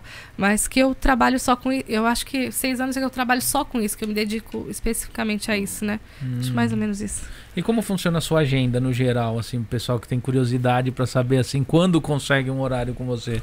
Olha, hoje a minha agenda não sou eu que faz mais, é minha secretária, né? Porque eu já não, da- não dava mais conta, né, de marcar as meninas. E a gente tem dias específicos que a gente vai encaixando a mulherada. Tem vezes que a gente tem três meses cheios já. Caramba. É. Só que daí a gente vai encaixando, né? Dia de semana. Tem gente que pode vir dia de semana, tem gente final de semana. Daí a gente vai vendo conforme a possibilidade da pessoa. Com essa Qual é? pandemia deu, deu alguma diferença? Cara, foi muito interessante esse negócio da pandemia, sabe por quê? Até o ano passado eu viajava, né? Viajava pra, pra todos os lugares do Japão. E daí aconteceu que é, deu essa pandemia. Eu também tive uns probleminhas de saúde. E daí a gente teve que parar. Ixi, Teve que parar de viajar. E daí eu falei, ferrou, né? ferrou. eu não vou mais fazer dinheiro, porque eu só tenho estúdio aqui em Comac, Ah. né? E daí a gente ficou só em Comac. Cara, a mulherada vem de longe. Vem de Tóquio, vem de Osaka, Okayama, Shimane, Fukui. Nossa. Gente, tem uma mulher que veio de Bará, que deu acho que sete horas de viagem, mais ou menos. Sim, sim. Então, assim, isso que o que me deixa mais é uma satisfação muito grande. Porque, assim, eu sei que é por causa do meu trabalho. Sim. Que é, é o resultado de todo esse Né? esforço. Então, a mulherada vem de longe. Isso é, é uma conquista muito grande pra mim. Nossa, de verdade. A partir de cabelo também vem gente de muito longe. É muito gente. legal quando Às vezes vem, você né? assusta o Gosta, né, pessoal quando falar, gosta, não, eu né? vim de Osaka. Aí eu vim. O quê? É, eu falei. E às vezes eu tive cliente que veio de Osaka cortar o cabelo. Eu falei assim, Caramba! quando vem fazer um processo químico, um negócio mais assim, você, né? É Uhum. coisa que a pessoa vai durar três meses no cabelo, mas vim cortar o cabelo. Nossa, isso Aí né? você, você assusta, sabe? Não, e o melhor é a recorrência, É. né? Porque a pessoa, no, meu, no seu caso, talvez tenha uma recorrência mais rápida, né? Hum, Mas o meu não, é recorrência de um ano, dois, É. três. E daí você fez aquela cliente, ela tá satisfeita e depois, dois anos, ela entra em contato de novo. Nossa, que Nossa, alegria, é. cara. Sério. é, né? Fala, caramba, Caramba. se a pessoa tá voltando é que ela gostou, né? mesmo, né? Isso Eu- que é eu mais tinha- legal. Eu tinha umas clientes, elas já não. Acho que elas foram embora, né? Mas ela, elas vinham de Tóquio. Caramba! Todo feriado elas vinham de Tóquio. Eram quatro meninas, aí depois ficou três, aí duas, porque eu acho que foram indo embora, embora. né? Uhum. E aí depois elas Sumiu. assumiram. Mas Porque eu já tô há 14 anos no mesmo lugar, né? 14 É, anos. 14 anos eu Meu tenho Deus. estabelecimento no mesmo local. Então o pessoal vinha de Tóquio e eu falava, como assim? Isso é vontade de ficar loira, né? Isso é vontade. né? Então é, é gratificante, isso é muito gratificante profissionalmente. Tipo, a parte de beleza é muito gratificante quando você vê a alegria da pessoa. É né? verdade. E é um negócio que autoestima, eu falo que quem, quem mexe com, com comércio não entende o que é você é, é, sabe o que é mexer com pessoas, mas a gente que mexe com beleza sabe o que é mexer na pessoa. É mexer com, com outra coisa aqui É. dentro, né? É. Que a mulher, assim, ela. Principalmente mulheres. Se você trabalha com em mulheres, Sim. O meu é mais mulher. Homens é alguns, né? Algumas sobrancelhas Aham. masculinas, agora capilar. Mas a mulher, ela tem um monte de coisa que o homem não tem. Hormônios. É, Mulheres têm hormônios. Olha. Então, assim, eu sofro muito com isso, né? Então, Sim, assim, sim. eu tenho essa empatia com as mulheres. uhum. Porque a gente tem, a gente é mais sensível, a gente tem períodos que a gente não tá bem, né? a gente tem problema de autoestima. Aqui no Japão, principalmente, é um estresse muito É. grande. Tem mulheres que vão trabalhar no caixá, voltam para casa, tem que cuidar dos É. filhos, cuida do marido, cuida da casa, volta a trabalhar, não não não tem dinheiro para se cuidar, Ah, sabe? E hoje eu vejo muitas mulheres assim se dando esse esse luxo entre aspas, É, que na sim, verdade eu sim. não acho que é um luxo, Uhum. mas que fala assim, não, agora eu vou cuidar de vai mim. cuidar de- é. Tô cuidando de É, todo é mundo tanto tempo, mesmo, tá não é? né? Mas isso que eu vejo nas mulheres, é que elas estão tentando ficarem melhor com elas mesmas. E Tem tem que muita fazer gente isso que mesmo. dorme lá? Cara, tá? Muito. Eu Ronca. Sei, eu, eu sei que minha esposa fala que ela dorme. Geralmente eu deixo uma musiquinha ambiente. Mas só que se eu deixo muito música ambiente, a mulherada dorme muito, então eu coloco uma música mais animada. Esses dias eu tava fazendo uma cliente e daí ela, ela tava dormindo, né? Mas não tem problema dormir, tá? A gente pode dormir se ficar É quietinho. porque tem que estar com o olho fechado. Só que ela fez não é? assim, ó. Ah, Cara, vixe, que susto. Na hora que ela fez, eu levei um susto. Eu falei, oi. Porque assim, nesse procedimento, se acontecer uma coisa dessa, eu posso fazer um fio lá na testa da pessoa. Sim, é Então uma não lâmina, pode, né? É uma lâmina. Então não posso deixar Não isso pode acontecer. deixar. Mas eventualmente acontece. porque é muito relaxante, É, né? né? Tem mulher que gosta de ser cuidada. Então a gente Hum. mexe no, aqui no rosto, na cabeça. Ah, então é tá gostoso. bem. É gostoso. Sim, Já, ah, ah, que nem você falou que a pessoa assustou, mas já teve assim da pessoa acordar assim, dela não. Você vê vê que ela não, não, não lembra onde ela tava na hora? Não. Tipo, Isso não. Deu aquela dormida legal Achei- achei que mesmo. tava em Ó, casa. se aconteceu, ela disfarçou bem. A pessoa acorda, você olha pra sua cara e fala, meu, o que, que eu tô fazendo aqui? Aí, tipo, É um vai sonho. voltando, sabe? Não, Tipo, mas sabe uma coisa que é muito interessante que acontece? Tem gente que chega muito nervosa. Muito nervosa. E fala assim, Pri, eu não consegui dormir. Pri, eu sonhei com você. Pri, faz uma semana que eu tô tendo dor de barriga. Sério? Sério, tipo, você é surreal, gente. Eu tô falando pra vocês. Nossa. É uma coisa que mexe muito com a sua autoestima. Porque você vai mexer no seu rosto. Se der errado, aqui não vai sair. Você É. entende? Então é uma responsabilidade muito grande para elas que estão escolhendo o profissional e para profissional que vai fazer. Porque você tá ali é, em jogo a imagem da pessoa. Uhum. Né? Então, para muitas mulheres, isso é aterrorizante, sabe? É. Tipo, mexer na imagem. Uhum. Só que depois a gente. Uma coisa que é super importante é sentar e conversar com a cliente. Não Isso é chega. que você diz é a primeira vez. A primeira vez. Primeira é, vez. Na segunda já ah, tá já tá toda de boa. já tá Aham. tranquilo. Mas na primeira vez, o que, que a gente faz? A pessoa chega, eu converso pelo menos com elas meia hora. Caramba. Meia hora. Porque assim, não é uma unha que você vai fazer que depois dá pra ah, tirar. depois dá pra tirar. Não é né? uma maquiagem que você vai lá e lava. Uhum. Não é. Então ela tem que estar ciente de tudo que eu vou fazer. Eu explico tudo detalhadamente para ela, os cuidados, os, é, as técnicas, o que que é, tudo, tudo que ela tiver dúvida, você tem dúvida, como que você quer essa sobrancelha, o que que você está imaginando, você costuma se maquiar, porque é muito importante. Às vezes a pessoa quer uma, maquia- uma sobrancelha super forte, ela não se maquia durante o dia. Sim. Ela vai estranhar fica muito. estranho, né? Agora aquela que já está acostumada a se, se maquiar todo dia, não adianta fazer uma fio a fio, porque É. vai ficar muito clara. Ah. Você entende? Então você tem Aham. que ter ali uma- um pouco de psicologia, você tem que conversar, tentar entender o que ela quer, mostrar pra ela o que que vai ficar melhor. Isso é muito importante. E aí que elas ficam calmas. Ah, Aí que tudo fica de boa. tá Tem, tem muita gente que raspa toda a sobrancelha e faz só, faz toda na, na, na. Já teve, muitos anos É. atrás, sim. Hoje em dia não. porque aqui no Japão tem essas japonesas, elas vai lá. Cara, pior que as japonesas raspam. Eu atendi uma japonesa uma vez que ela tinha muito pelo muito grosso, assim, que ela raspava a vida inteira aquilo. Hum. Nossa. E ela tinha uma sobrancelha assim mais levantada e elas gostam daquela coisa reta, né? Ah. É. Então, por isso que eu também não foco muito no público japonês, porque eles têm É, um, um estilo bem um estilo diferente, bem né? diferente. Hum. Eles querem uma coisa assim mais reta, sem muito desenho, sem nada. É, Então, minha- brasileiro já gosta mais de. mais desenhado, É, mais mais desenhado. arqueadinho. Minha filha tá nessa onda agora de pegar, raspar a sobrancelha Ai, e, Deus. tipo, desenhar no lápis, né? É Aham. porque estuda em colégio japonês e ela gosta dessas sobrancelhas retas, quase Retinha, né? caindo Como assim. Sim. É. É que aqui, ó, o estereótipo de beleza no Japão é super diferente. Por exemplo, aqui no Japão, para uma mulher ser bonita, para eles tem que ser delicada, ser yasashi, ser mais é, infantilizada. Lá no, no Brasil é o contrário É o disso. contrário. É aquela mulher mais sexy, mais É. forte, poderosa. Então, o estilo é totalmente Totalmente diferente. E dá pra- é compreensível, né? Não vai ter como fazer uma sobrancelha arqueada numa japonesa. E não vai ter como fazer uma sobrancelha reta numa brasileira. Né? A gente, nossa, vai. Não vai ficar bom. É verdade. tipo, mas ah, quando chega gente, pessoas lá assim com. Chega muita gente com pedidos que nem você falou assim, que não combina com a pessoa, assim, tipo. Ou a maioria elas são fáceis de conversar. Olha, falando bem a verdade, no começo da profissão, sim. Hum. Muita gente. Teve, acho que foi a última vez que, que deu ruim nisso. Falo que deu ruim, que é uma história que eu sempre conto. Que é assim, a pessoa chegou com uma foto pra mim. Eu acho que foi da. Ai, de, de uma global. Eu não lembro. Grazi Massafera. Ah, graças E ela falou assim: eu quero uma sobrancelha igual da Grazi. e eu era super inexperiente, tava com dois anos só de profissão, acho, né? Falei, "Ca- claro, vamos fazer.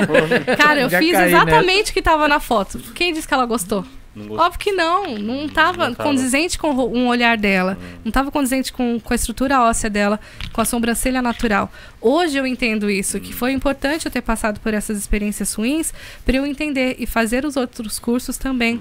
Porque a gente tem que seguir todo o natural, tem que seguir a estrutura óssea, os pelos naturais. Hoje em dia, acho que as mulheres já têm mais confiança no meu trabalho, já Sim, conhecem. sim. Então elas não vêm com essas histórias muito. é, muito ilusórias, assim, Aham. né? Parecer com, com global e tal. Mas hoje ela já vem, por que, que você acha que fica melhor pra mim? Ah, Né? Já aceita. Porque né, já- conhece meu opinião, trabalho. Eu tenho clientes que elas me seguem um ano pra depois decidir. Depois decidir. E tá super legal fazer isso, porque é aí que tá. Aí que você conhece a pessoa se ela é verdade, de verdade ou não, se o trabalho dela é verdadeiro ou não. Não adianta você ver uma foto, uma foto pode ser manipulada, É. mas você tá ali acompanhando ela diariamente, vendo vídeos, vendo né, os stories, vendo Sim. tudo, você vai criando confiança, vai vendo É. que ela realmente tem uma autoridade no assunto, né? Hum. E pra mim, então, no começo aconteceu bastante, mas hoje em dia já não mais. É, hoje já. Graças a Deus. Eu não sei Porque- como funciona esse procedimento, mas é, você faz o desenho antes, a pessoa vê, como é que Sim, funciona? olha, primeiro, antes de tudo, a gente faz uma simetria facial. A simetria facial nada mais é que tirar todas as medidas do rosto para tentar encontrar a sobrancelha perfeita para aquele rosto. É muito interessante, né? Então, hoje em dia eu já juntei várias técnicas que eu aprendi no decorrer do tempo, os materiais também, a gente, né, eu uso alguns materiais diferentes também, e a gente consegue encontrar uma sobrancelha para aquela pessoa. Eu falo que é super personalizada as sobrancelhas que eu faço. É muito legal que as minhas clientes falam assim: que elas me escolheram porque nenhuma sobrancelha é igual, Igual a outra. outra. É, E tem muitas mulheres, eu vejo uma pessoa lá do Brasil, que é uma bem famosa, e é tudo carimbadona, assim. Hum. Tudo. É, me- você olha e fala, é dessa pessoa. A minha já não dá pra fazer isso, porque é uma personalidade para cada cliente. Eu levo muito em consideração isso, e hoje acho que o meu diferencial é esse. É conseguir pegar a sua essência e fazer você ficar mais bonita do seu jeito. Isso que é mais legal. caramba. Tem, tem gente que tem característica forte profissionalmente, né? Tipo, Uhum. eu tenho uma. Eu sigo muita gente no, no Instagram, né? Tem uma cabeleireira que eu vejo o cabelo dela, os cabelos que ela corta. Toda vez que passa ela, eu falo é de fulana. Você sabe já, né? É, porque é o mesmo O mesmo desenho, estilo, né? cara. Mesmo É o mesmo estilo, desenho. né? Todos os cabelos, parece linha de produção. Uhum. Sabe? Tipo assim, você olha assim, é todos no mesmo, no mesmo, no mesmo padrão, Mesmo sabe? estilo. Sobrancelha É, não é, é, diferente, é a aham. mesma coisa também. Tem o pessoal que é, é meio padrão. Sim. Eu olho e falo assim, eu já sei quem fez. Hoje em dia eu faço bastante correção, que nem a gente estava falando, camuflagem, Ah, correção. aham. É, muitas mulheres vêm fazer correção. Então, às vezes, a gente já identifica quem que fez. Caramba. Só de falar. Só de olhar, né? Só de olhar, já sabe. E outra coisa que eu queria perguntar pra você assim, eu tava até tinha tinha tinha tava com isso na cabeça já há um tempo e acabei esquecendo. Uhum. Como é um, é um microcorte, né, que é feito pra quem tem problemas tipo com derme, tipo de queloide, essas coisas, corre o risco de dar algum tipo de reação a esse tipo de, de processo ou não? É Sim. zero pro risco? Não, tem risco sim. A gente tem uma tabela Ah, com várias cicatrizes hipertrófica, trófica e queloide também, que é- ou- tem é, cicatrizes que podem e tem outras que não. hum. Então, se você tiver uma queloide é, saltada, avermelhada, não pode fazer, porque pode dar o perigo de fazer na sobrancelha também. Então, a gente tem que tomar esse cuidado, ver o que, que a pessoa tem de problemas de saúde. A ficha de anamnese é muito importante nessa hora, que é onde ela vai colocar lá todo o histórico de saúde dela. Então, qualquer- tem muitas, muitas perguntas lá, inclusive de queloide, né? E se caso tiver qualquer coisa, a gente vai ter que conversar, ver se ela pode realmente fazer ou não. De Mas já alergia aconte- também é. tem? De aler- alergia de Alergia, claro. também. Só que assim, os pigmentos que eu uso hoje, eles são antialérgicos. Então, isso quer dizer o quê? Eles foram testados em 10 mil pessoas antes de ser lançado no mercado. Ah, E não deu alergia em ninguém. Ninguém. Zero alergia. Então, assim, é, muito, baixo, difícil. então, a muito baixo. Comigo nunca aconteceu, graças a Deus. Mas vamos supor assim, a pessoa já tem uma predisposição a ter alergia. Alguma coisa, né? Na, Uhum. na pele. A gente tem que conversar. O que, que você tem, né? Hum. Que, proce- que tratamentos que você faz. Psoríase, por exemplo, se ela estiver na região do rosto, não pode fazer. Agora, se for na região da perna, do braço, de repente não tem dá. problema. Então a gente vai ter que conversar e ver cada caso especificamente. Mas chega a fazer algum tipo de teste? Dá pra fazer? Dá, não? dá pra fazer. Se a pessoa é- é alérgica a alguma coisa, eu faço um teste Ah, um antialérgico. teste. Faço. Ah, tá. Daí a gente dá pra saber. Mas olha, 100% dos casos que eu já fiz teste nunca deu nada de alergia. Caramba, Os não. pigmentos são sugoio. que a, tecnologia é muito é, sugoio. né? E os produtos também é bom, né? Super. Também, né? Os Então- produtos que eu compro é mais caro do mercado. Ah, então, né? Também é o tem mais isso caro do também, mercado. né? Tem, tem. Faz diferença. Óbvio, É. se você comprar um produto da China, sei lá, no É. AliExpress, não vai dar bom. Não vai dar Não bom, vai dar não bom. vai dar bom. Mas Então você tem que acontece, ter consciência. acontece do cliente mentir no, no- no- ali na, na- hora ali e eh, acabar dando um. Ó, acontece. Já aconteceu o cliente mentir não sobre a saúde, Hum. mas sobre o pós-procedimento, Ah. que são os cuidados. ah, né? Por exemplo, depois que você faz um procedimento desse, você tem que ter o cuidado de uma semana. Então a gente explica tudo certinho o que, que pode e o que não pode fazer. Não pode beber be- bebida alcoólica, não hum. pode pegar sol, Sol. não pode transpirar, ir pra academia. E daí já chegou a pessoa com a sobrancelha apagada. Totalmente apagada. Nossa. O que, que ela fez? Ela foi pra praia, bebeu, pegou sol, mandou, Nossa, tudo mandou uma foto centro, pra né? mim. Ela, Ela juro por Deus, ela podia. mandou uma foto assim pra mim. Olha, Pri, apagou a sobrancelha. E todo mundo atrás com cerveja, ela com cerveja. cara, eu falei, você tá mentindo na minha cara? Ela fez assim, tudo que não podia. Tudo que não podia. Então, óbvio que não vai dar o resultado que ela vai querer, óbvio, né? Mas assim, é raro, gente, sabe? Essas histórias é pra gente rir, É né? pra rir mesmo. É pra rir. Mas assim, no geral, a mulherada é, é, é um procedimento que não é barato. hum. Então você não vai desperdiçar seu dinheiro, É. né, por, por uma, sei lá, uma Pode cervejinha, uma ida na E praia. também é uma semana, né? Você disse, É uma né? semana Então, uma só. semaninha É só. Né? Então, Porque... só que já aconteceu assim também na questão de não de mentir, Sim. mas de não aceitar o diagnóstico que eu dei. Por exemplo, quem tem glaucoma, que é aquela Ah, doença não, nos não. olhos, Sim. não pode fazer o Não procedimento. pode? Não pode. Porque você, o glaucoma, ele pode estar estacionado, mas se Sim. você faz uma inflamação na região, ele pode voltar a, a, a regre- a- não é regredir que fala, a evoluir. A evoluir. Então, assim, não pode. Tem profissionais que fazem? Tem. Mas eu não me É arrisco. perigoso. Então veio uma mulher de muito longe fazer o procedimento. Hum. não lembro que, que, que estado que ela era. Só sei que foi longe, por isso ela ficou muito brava comigo. e ela tinha glaucoma. E eu falei, a senhora, me desculpa, não dá Não fazer, dá. porque você pode ficar cega. É, então, Né? É uma possibilidade, Sim. não né, 100%, mas se se acontecer, acontecer, ferrou. E ela ficou muito brava comigo. Ela falou assim: não, eu garanto pra você, eu me responsabilizo. Eu falo, minha senhora, mas não, é questão Não é questão de disso. se né? responsabilizar, que realmente não pode. Ela ficou muito brava. Então, assim, tem alguns casos, tem.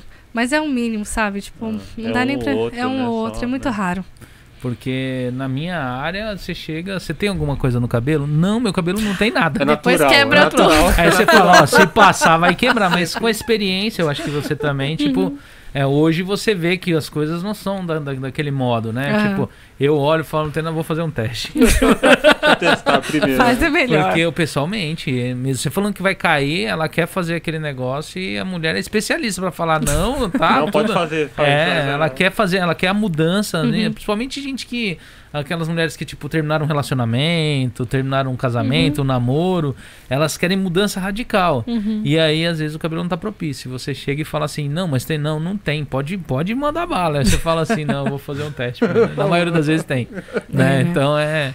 E, ah, e o pessoal, quando, quando quer fazer, é complicado. Eu, eu- Sim, mas assim, no meu caso, a gente tem um termo de responsabilidade. Então, Hum. nessa ficha que a gente Ah, faz, tem um termo de responsabilidade do cliente. Então, se caso ele sair fora daquilo que eu falei pra ele fazer na primeira semana e acontecer alguma coisa, ele vai ter que se responsabilizar, Hum, certo? Porque a gente fala pra não fazer um monte de coisa. Se a pessoa vai lá e faz tudo, não vai ser o resultado que ela quer, né? Então, mas assim, isso é mínimo, tá, gente? A maioria das minhas clientes são maravilhosas, lindinhas, eu amo vocês. Você dá sorte, você deu sorte, você dá Né? sorte, porque na área de cabelo, né? você- Não é assim? De cabelo. Ah, que pena. Porque o pessoal Mas acha que- eu acho que é mais é, um pouquinho diferente, porque a- o meu é um procedimento é que é evasivo.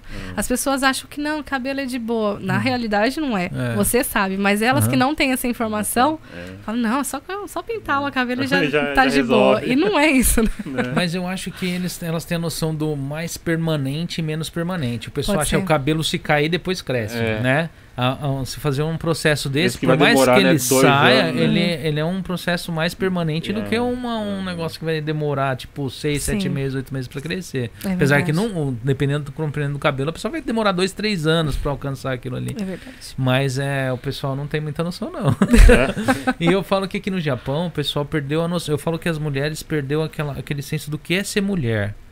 Se arrumar. se- no Brasil, o pessoal aprende na padaria, se maqueia, arruma cabelo, não vai na padaria de qualquer jeito. Assim, Aqui não, as mulheres esqueceram que é ser mulher. Tipo, elas não. Não tem tempo, É, né? é porque aí não é culpa. É você chega, eu, eu, eu vejo ali muita cliente às vezes não vai fazer uma escova, não vai fazer uma coisa, porque ela vai sair dali amanhã cedo, vai colocar um boné na, na, na- na cabeça. Capacete, Vai né? passar a semana inteira com aquilo ali na cabeça e só vai tirar final de semana.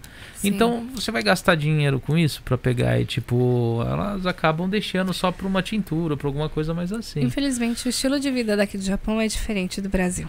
né? Sim. As mulheres não têm essa liberdade de sair, né? De se arrumar mesmo. É uma coisa assim mais incubada, mais é, rotina, né? É. Caixa, fábrica, é, casa, caixa, casa. Então, assim, a gente tem essa dificuldade realmente. Mas nos últimos anos eu entendo que isso mu- tá mudando. É, tá mudando, tá né? mudando Tá muito. mudando. Graças a Deus, né? E que, e que nem se fala, às vezes não é uma questão de obrigação da mulher estar sempre arrumada, aquele negócio, mas é, é pela autoestima da própria pessoa, né? Porque a mulher, tipo, eu falo que tem mulher que fala, não, eu fiz pro meu marido. Não, a mulher sempre faz para ela. ela nunca faz pra gente. ela sempre faz pra ela. Se ela tiver bem com aquilo, Uhum. né? É, É. é lógico que algumas coisas faz, né? Mas é, é, é o mínimo. É mais quando se ela estiver se sentindo bem. Ela não vai fazer um negócio que ela não se sente bem pra ninguém. E aqui eu vejo que essa parte hoje, que nem você falou, tá crescendo, tá aumentando, né? Uhum. Principalmente que nem você, o seu estúdio é em Comac, né? É. A sua, seu ateliê é em Comac. Então, assim, o pessoal dali tem muito assim, o pessoal que vem de Nagoya, o pessoal que vem de uma cidade maior, um pouco maior. Aqui tem hoje tem muitas pessoas hoje que eles estão vindo de outros tipos de trabalho. Tem muita gente que tá saindo da fábrica hoje. Nossa, muita gente sabe da É, fábrica. Muita tem- gente empreendendo. Sim. E que nem esse programa aqui de sexta-feira, o foco dele é a parte de empreendimento, né? A gente, mostrando as pessoas que então, estão empreendendo aqui no Japão. Que dá, E- né? É, que, dá, é, que dá pra empreender, que nem assim. São histórias que não começaram fácil. Ninguém chegou aqui pra você e falou assim: Ó, Priscila, ó, tó, isso daqui, isso daqui é seu, você vai lá, ó, vai fazer. Tipo, É você verdade. teve de correr atrás, você teve de ir, mas não é impossível. Não é. Inclusive, se eu contar pra você como que foi pra eu fazer esse curso, cara, foi muito difícil. Porque assim, eu saí de um câncer, Sim. eu estava super endividada. Eu devia mais de 3 milhões no hospital Nossa. dos tratamentos. O meu aluguel, a gente ficou devendo, eu lembro na época, que era uma japonesa super, super boazinha com a gente. Quando ela soube que eu tava com câncer, ela deixou a gente deixar de pagar o aluguel por um tempo. Hum. Eu fiquei devendo um milhão de aluguel pra ela. Nossa. Então, assim, eu tava super endividada. O Gustavo trabalhava sozinho. Eu ficava em casa, eu tentava fazer algumas coisas, né? Eu empreendia em pequenos negócios que eu tinha na internet, sabe? Sempre, nunca, nunca gostei de ficar parada. Mas não, não dava aquele dinheiro, assim, que dava pra ajudar muito. Então, o Gustavo trabalhava sozinho. Quando eu vi esse curso de, de micro que teve, eu não tinha dinheiro pra fazer. Eu não tinha um centavo, a gente só tinha dinheiro pra semana pra comer. Caramba. E daí você me pergunta como que eu fiz. Cara, eu dei um jeito. Eu fui lá, conversei com um monte de gente, achei uma pessoa, uma amiga minha na época, que ela me emprestou um cartão de crédito. Hoje eu agradeço ela pra caramba, sabe? Se não fosse isso, É. eu não teria conseguido. E acabou que, tipo, ela me emprestou o cartão de crédito, eu paguei ela parcelado ainda por meses, sabe? E depois esse dinheiro foi voltando aos pouquinhos, né? Conforme eu fui trabalhando. Então, assim, as pessoas acham que você tem que ter dinheiro pra começar, que você, né, tem que É, ter sempre instrução, assim, que vai ser mais. que é tudo difícil, mas, gente, não precisa ter dinheiro pra começar a É. empreender. Uhum. Olha, eu fazia brinco, gente, de linha quando eu trabalhava no Caixá. Eu fazia sobrancelha. Então, assim, além de trabalhar, eu fazia outras coisas. Eu falei até isso numa, nos stories que eu fiz esses dias. Daquele pouquinho a mais que você faz que as outras pessoas. Porque tá certo, todo mundo trabalha e vai pra casa, tá cansado, Uhum. dorme, vai trabalhar de novo. Só que o que, que você tá fazendo a mais? A mais. Aquele a mais pra você ter resultados diferentes. Se você não der um pouquinho a mais, né, aqueles, aqueles 10% a mais, você não vai sair do lugar. É porque tem muita gente que pensa naquele negócio, ah, vou começar a fazer quando eu conseguir fazer isso. Tipo assim, sempre vai ter um empecilho, né? Sempre vai ter Né? empecilho. Tipo assim, eu vou conseguir sair da fábrica, tipo assim, quando eu tiver um emprego, um lugar melhor, tal, alguma coisa assim. Então, tipo, dinheiro, essas coisas são Sim. as coisas que seguram as pessoas, né? Segura bastante, Mas se não. E eu, for e eu- atrás- eu falo que o pessoal tem de insistir, porque o retorno nem sempre é instantâneo. Tipo, Não é. ah, Não. tem gente que tem explosão, que chega, mas é um Mas mínimo, é é, muito é muito difícil, né? poucas pessoas, né? No começo eu pagava pra fazer sobrancelha. Às vezes eu ia viajar pra Ah. algum lugar, a pessoa me pagava um valor que nem, nem pagava minha gasolina. Só que eu precisava daquela experiência. Então não, não vai ser fácil no começo. Não vai ser fácil pra ninguém. Só que se você não tiver aquela confiança, não, eu vou fazer porque eu sei que lá pra frente vai me dar um resultado diferente. É isso que vai fazer diferença na vida das pessoas. Dar aquele, aquele pouquinho a mais de energia para as coisas que ela quer. Sim. esse curso que você fez durou quanto tempo? Não, o curso é rápido. É rápido. É rápido, foram uns três dias. Só que daí é só teórico. Você sai de lá sem nenhuma prática. Caramba. Nenhuma prática. Isso é o primeiro curso que eu fiz, né? Então, Esse assim. da Europa, né? Não, não. Não. Esse primeiro foi aqui no Ah, Japão. foi aqui no Japão. Foi um curso de três dias. Com brasileira, no Foi com brasileira. Ah. E daí foi mais um teórico. Você sai totalmente despreparada. Você não sabe fazer nada. Hum. Foi daí que é o treino. É aquele você ler, reler, treinar. Ler, reler, treinar, treinar, treinar, treinar. E daí você tentar ter uma evolução. Mas eu não parei por aí. Eu falei, não, só isso aqui não vai muito dar. pouco. É muito pouco. Daí fui eu pesquisar outro, fui fazer outro, fui fazer outro. Hum. Daí que eu me senti confiante pra realmente ter um trabalho bom, né? Mas do é tudo mais ou agora. menos esse tempo? Três dias, uma semana? Não, tem cursos que assim, você, é, por exemplo, o curso da Fibral, né?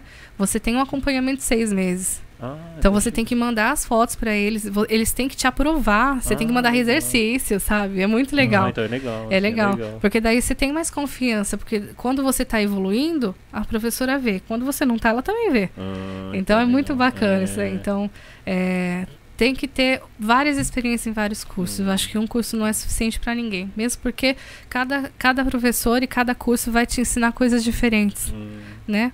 Você consegue juntar ali várias coisas para você ser um profissional completo. E esse curso que você está pensando em montar, é, duraria quanto tempo? Já Bom, tem. Na verdade, ainda a gente não sabe como vai fazer, né? Porque assim, a pandemia tá aí atrapalhando É, tudo. então. É, tá Só estragando que todos os o que, planos. uma coisa que a gente sabe que é certa é que vai ter acompanhamento pela internet. Já que a internet está tão forte nesse meio, a gente vai, tipo, formar uma comunidade, né? Hum. Pra gente acompanhar, ter, ter essa assessoria, tirar dúvidas, ter é, vídeos hum, é, semanais de Hum. explicação, aulas online. Vai- a gente está planejando uma Ah, coisa bem, bem bacana. legal, não ah. vai simplesmente dar um cursinho Sim, e pronto, abandonar né? a pessoa. Abandona- Porque assim, é o que a gente sente, né? Quando você faz o curso de três dias, a pessoa te É, abandona, então, a ela já era. Então, E o é curso na. Europa, em que idioma? É inglês. Inglês? Inglês. Você domina o inglês? Um pouco. Um pouco? Um pouco. Mas não é muito difícil para fazer um curso. A, a tipo. explicação ela é mais. Olha, eu acho que sim, Simples, né? hum. Eu acho que foi um pouco mais difícil, sim. E o que eu tinha dúvida, eu anotava, depois pesquisava e ia traduzir, sabe? Foi bem complicado, na É. verdade. Porque eu não falo 100% de Sim, inglês, sim. falo, sei lá, uns se- uns 60%, né? Então, mas assim, deu para pegar. Hoje em dia a gente já é, conseguiu é, fazer cursos muito bons que em outras línguas também, né? Então é muito Sim. bom. Até fiz com uma, uma mulher da Espanha uma vez. Hum, E foi muito engraçado, porque é muito próximo, né, português com, Ah. com espanhol. Então Sim, já sim. deu pra pegar mais, é, sabe? É bem bacana. eu, assim, eu, eu tenho dificuldade. Olha, eu virando aqui, abaixando aqui, viu, gente? Que minha carteira caiu aqui no chão. e eu tô tentando pegar ela. Então, né? Mas é, eu acho difícil aprender o espanhol pelo fato de ser muito parecido com o português. Uhum. Então, às vezes, você se pega assim, às vezes só colocando sotaque no português, ah, entendeu? entendi. E não tá O falando nada em espanhol, né? Eu tive um pouco de facilidade pra falar espanhol, porque teve uma, uma época da minha vida, porque assim, eu fui muito cigana aqui no Japão, quando eu Sim. cheguei. Eu trabalhei em, em muitos estados, Chiba, Kanagawa, né, tipo Ibaraki, Yamanashi, e fui rodando. E daí teve um estado que foi Kanagawa, que eu trabalhei com um grupo de bolivianas por seis meses. Eu era a Sim. única brasileira. O que, que elas fizeram? Elas me acolheram muito bem, sabe? Elas falaram assim: você vai aprender espanhol. Então, nesses seis meses, elas não falavam. Eu não podia falar em português com elas. Eu podia só falar em espanhol. Não. E elas me corrigiam. Então, assim, eu falava espanhol naquela época como uma nativa. Só que, assim, óbvio, passaram-se muitos anos, Ah. mais de 17 anos, né, Ah. gente? Então, assim, hoje eu tenho aquela memória do espanhol Hum. que é um pouquinho bom. Isso me ajuda bastante. Eu Sim, tenho sim. clientes também latinos, né? Tipo, peruano, boliviano. Isso me ajuda bastante hoje em dia. Trabalhar com peruano, com argentino, com esse pessoal é, é bem parecido com trabalhar com brasileiro em relação ao estilo de beleza ou não? Tem alguma diferença o gosto Eu deles? acho que sim. É, na América Latina é mais, é. é mais parecido. Só que assim, eu já atendi japonesas, Hum. eu já atendi americanas, eu atendi paquistanês, sabe? E daí são culturas mais diferentes. Daí já Sim, muda mais, ah. sabe? Mas lá na América Latina não, é mais parecido mesmo. A americana tem a pele bem clarinha, a maioria, né? Não são todos, né? Mas. Eu atendi uma Ah. mulata já. Mulata? já atendi Ah. uma morenona, assim. já- é, lá eu fui pra Okinawa. E, e incrível, onde quer que eu vá, a mulherada quer fazer sobrancelha. Então eu fui pra Ah. Okinawa pra passear, Ah, né? eu- pra lá descansar um pouquinho. Das mulheradas, a mulherada ficou sabendo e falou, Pri, que a gente quer fazer sobrancelha. E É. entre elas tinha americana, né, no meio. Então eh, foi super legal, foi uma Ah. experiência muito bacana. E foi uma morena, assim, bem morena mesmo. Bem Pele negra mesmo. Pele a, pele, negra. a pele negra pra fazer e a pele, tipo assim, quais são as peles mais fáceis pra fazer e quais são as mais difíceis? A pele mais fácil é a morena clara.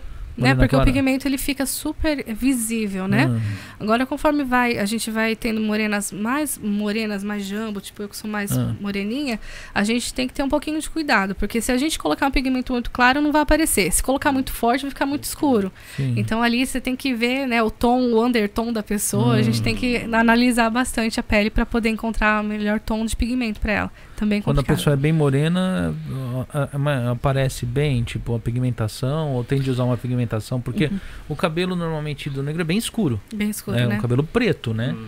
É, quase que no geral, né? Então, assim, é, às vezes tem uma certa dificuldade. Olha, a- hoje em dia no meu estúdio eu ofereço todos os tons de pigmento para todos os tipos de pele e cor de cabelo. Hum, Desde as Caramba. ruivas até as morenas muito negras, mulatas sim, mesmo. sim. Hoje em dia tem esses pigmentos para todos os tipos. Antigamente não tinha, o pessoal usava muito preto. Não Hum. pode usar preto na sobrancelha, porque preto o que, que acontece? É azula. Ah, Vocês veem tatuagem, né? Ah, sim, Ela sim. tende a sempre puxar pro azul. Tem então, assim, um na sobrancelha não pode. Caramba. Então a gente usa os tons de castanho. Então no Uhum. castanho a gente tem aquelas tonalidades mais claras e mais, mais escuras. Então, para negras a gente usa mais escura possível. tá, então eu vou pular do negro pro loiro. E o Aham. loiro, qual que é a dificuldade? Porque a pessoa que tem a pele branca, branca, vai Uhum. colocar um loiro pra parecer também é, é, é difícil, né? Sim, eu tenho pigmento Ah. pra loira, a gente ficar muito lindo. As É, loiras têm muito sim. medo, né, de Ah. ficar escuro, né? Hum. E tem pigmentos específicos para loira, né? Com a, com a composição ali feito para elas.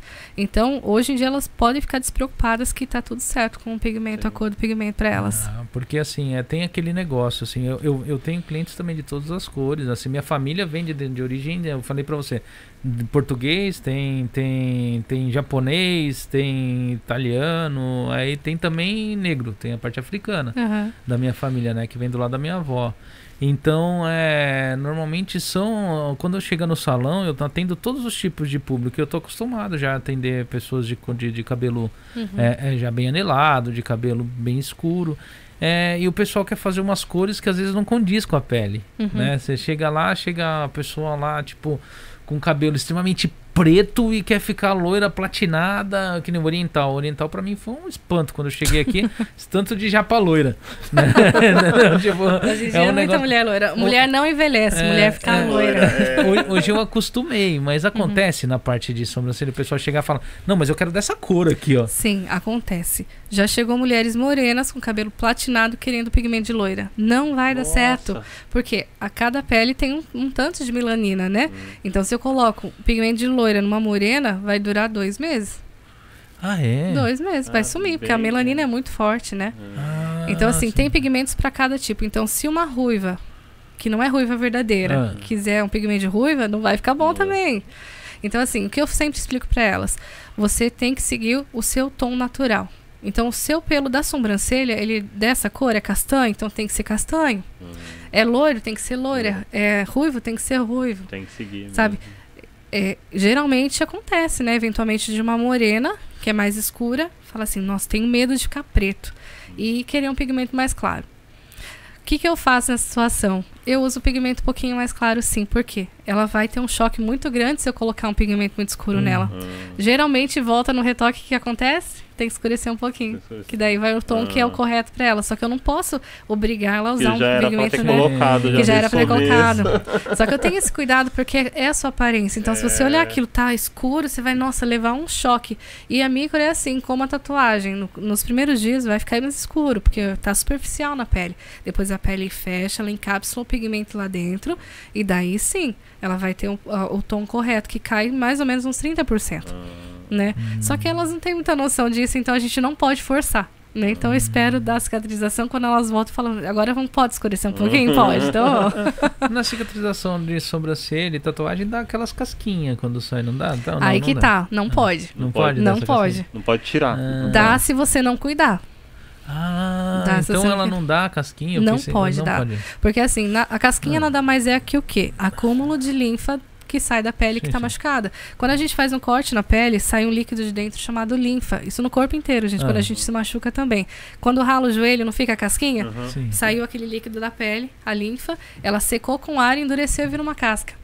Na micropigmentação da sobrancelha não pode acontecer isso, porque se acontecer, o- é, essa casquinha ela vai sugar o pigmento, quando ele cair vai ficar um buraco. Nossa. Sim, então quando a cliente volta tem um buraquinho, eu sei que ela não cuidou. não cuidou. Então não adianta falar que cuidou. que eu sei. Ah, caramba. Aham. Tirando ela não tomar sol, não beber, não fazer. Tem que tipo limpar. coisa, Tem de fazer uma higienização Tem. constante. Tem que fazer higienização, porque essa linfa ela vai sair constantemente por 48 horas. Então é o tempo que ela precisa cuidar, Creme, higienizar. alguma coisa assim? Não, Só- nada. Só limpar mesmo com água e sabão, passar vaselina e pronto. Só Ah, isso. Tem de passar vaselina igual a tatuagem Igual a mesmo? tatuagem, é muito parecido com tatuagem. Ah, Muito parecido. entendi. Mas isso é interessante, hein? Porque eu achei que, tipo, dava casquinha. Então, pra- é, no Brasil, as pessoas não sabem disso. Hum. Então, assim, esse procedimento de cuidados eu aprendi na Europa. No Ah. Brasil, o pessoal deixa, fala assim, não mexe, não lava, não faz nada, Ah, né? Então vai assim. formar uma casquinha grossa, vai Sim. cair, vai ter que fazer de novo. Só que assim, na Europa eles têm um conceito diferente, porque vamos pensar bem, a gente está machucando a pele. Uhum. Quando você machuca o seu joelho, você vai simplesmente deixar lá? Vai entrar Ah, bactéria, é, vai é. infeccionar, vai inflamar. Aham. Por que, que a sobrancelha não é a mesma coisa? É um machucado, se entrar bactéria, vai inflamar, Vai vai infeccionar. A gente tem que ter higiene. Então, não importa se vai perder 30% do pigmento, tem que perder. Porque esse é o excesso. Por isso que a gente já faz um pouquinho a mais. Porque tem que ter essa perda de pigmento. Então, nesse processo de cicatrização, tem que ter os cuidados, sim, como se fosse um machucado.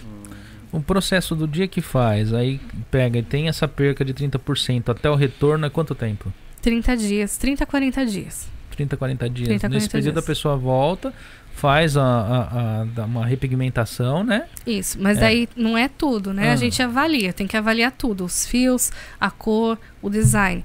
Então, assim, se caso um ou outro fio sumiu, a gente refaz. Se um fio clareou demais, a gente refaz, mas não vai fazer tudo, porque ela tem que ter uma boa cicatrização, né? Hum. Geralmente tem 90% de pigmento fixação, e mas a gente coloca uns 10% ali só para finalizar e ficar perfeito. Ah, tá. E, e antes de fazer o processo, existe algum tipo de cuidado? Tipo, a pessoa não pode tá, ter tomado sol, alguma coisa assim? Sim, a pessoa não pode estar bronzeada, com queimadura, não pode beber durante 48 horas, porque atrapalha também, né, a- o processo de, de, de micropigmentação.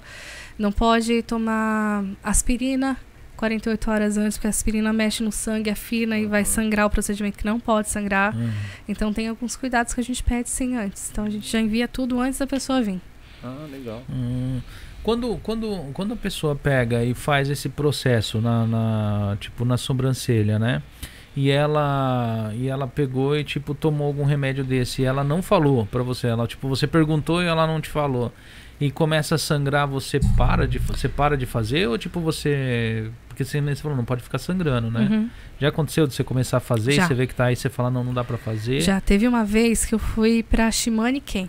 E lá, eu, geralmente, quando eu ia comer muito longe, eu ficava uns cinco dias, né? E daí chegou uma pessoa que a gente faz todo, né? A ficha de anamnese, tomou remédios, toma, assim, o quê. E ela falou assim que não. O primeiro fiozinho que eu fiz já escorreu sangue. Nossa. Isso não é, não é normal, Normal. porque é Hum. superficial. A gente não chega na derme e não tem é, os vasos sanguíneos sim. ali. Daí eu já parei e falei, é, então, o que, que você tomou antes? O que, que você fez, né? Você fez alguma coisa Aham. diferente? Ela, não, que não sei o que, não sei o que, não sei o que. E ela insistiu, eu acabei terminando o procedimento. Foi muito difícil, não foi uma boa fixação, porque eu né, escorria bastante sangue dela. E depois uma amiga dela veio me falar que ela tomou aspirina antes, porque ela achava que ia doer. Ah, E tomou antes da poder fazer o procedimento. Mas eu dei uma bronca nela. Ah. Porque depois eu voltei lá pra fazer retoque e eu dei uma bronca nela, claro, né? Porque assim, não pode acontecer isso, né? Então, assim, eu como profissional me senti obrigada a fazer porque ela falou que não, que, que podia fazer, que ela não tinha tomado nada. Só que assim, isso foi inexperiência da minha parte, Hum. né? Como eu disse pra você. sim, sim. Anos de experiência vão te levando eh, essas coisas erradas que acontecem no percorrer é que faz a gente aprender. Então, hoje em dia já não faria, né? Sim. já faria diferente com a cliente, não, não continuaria o procedimento. Porque alguma coisa errada tem, porque não é normal acontecer isso, né? Hum. Se Mas- Foi Pode- só esse procedimento que aconteceu. se usa algum anestésico ou não? Ah, Tipo, Tópico. Tópico, É. sim. Aí chega a passar estilo esses que passam? Sim, é gel, né? É gel. Isso. Estilo xilocaína, tipo aí? isso. É. Uhum. E, ah, e é- e é bem eficaz ou não? Tem gente que você vai fazer a pessoa se retorce. Porque tem gente que é bem sensível à dor.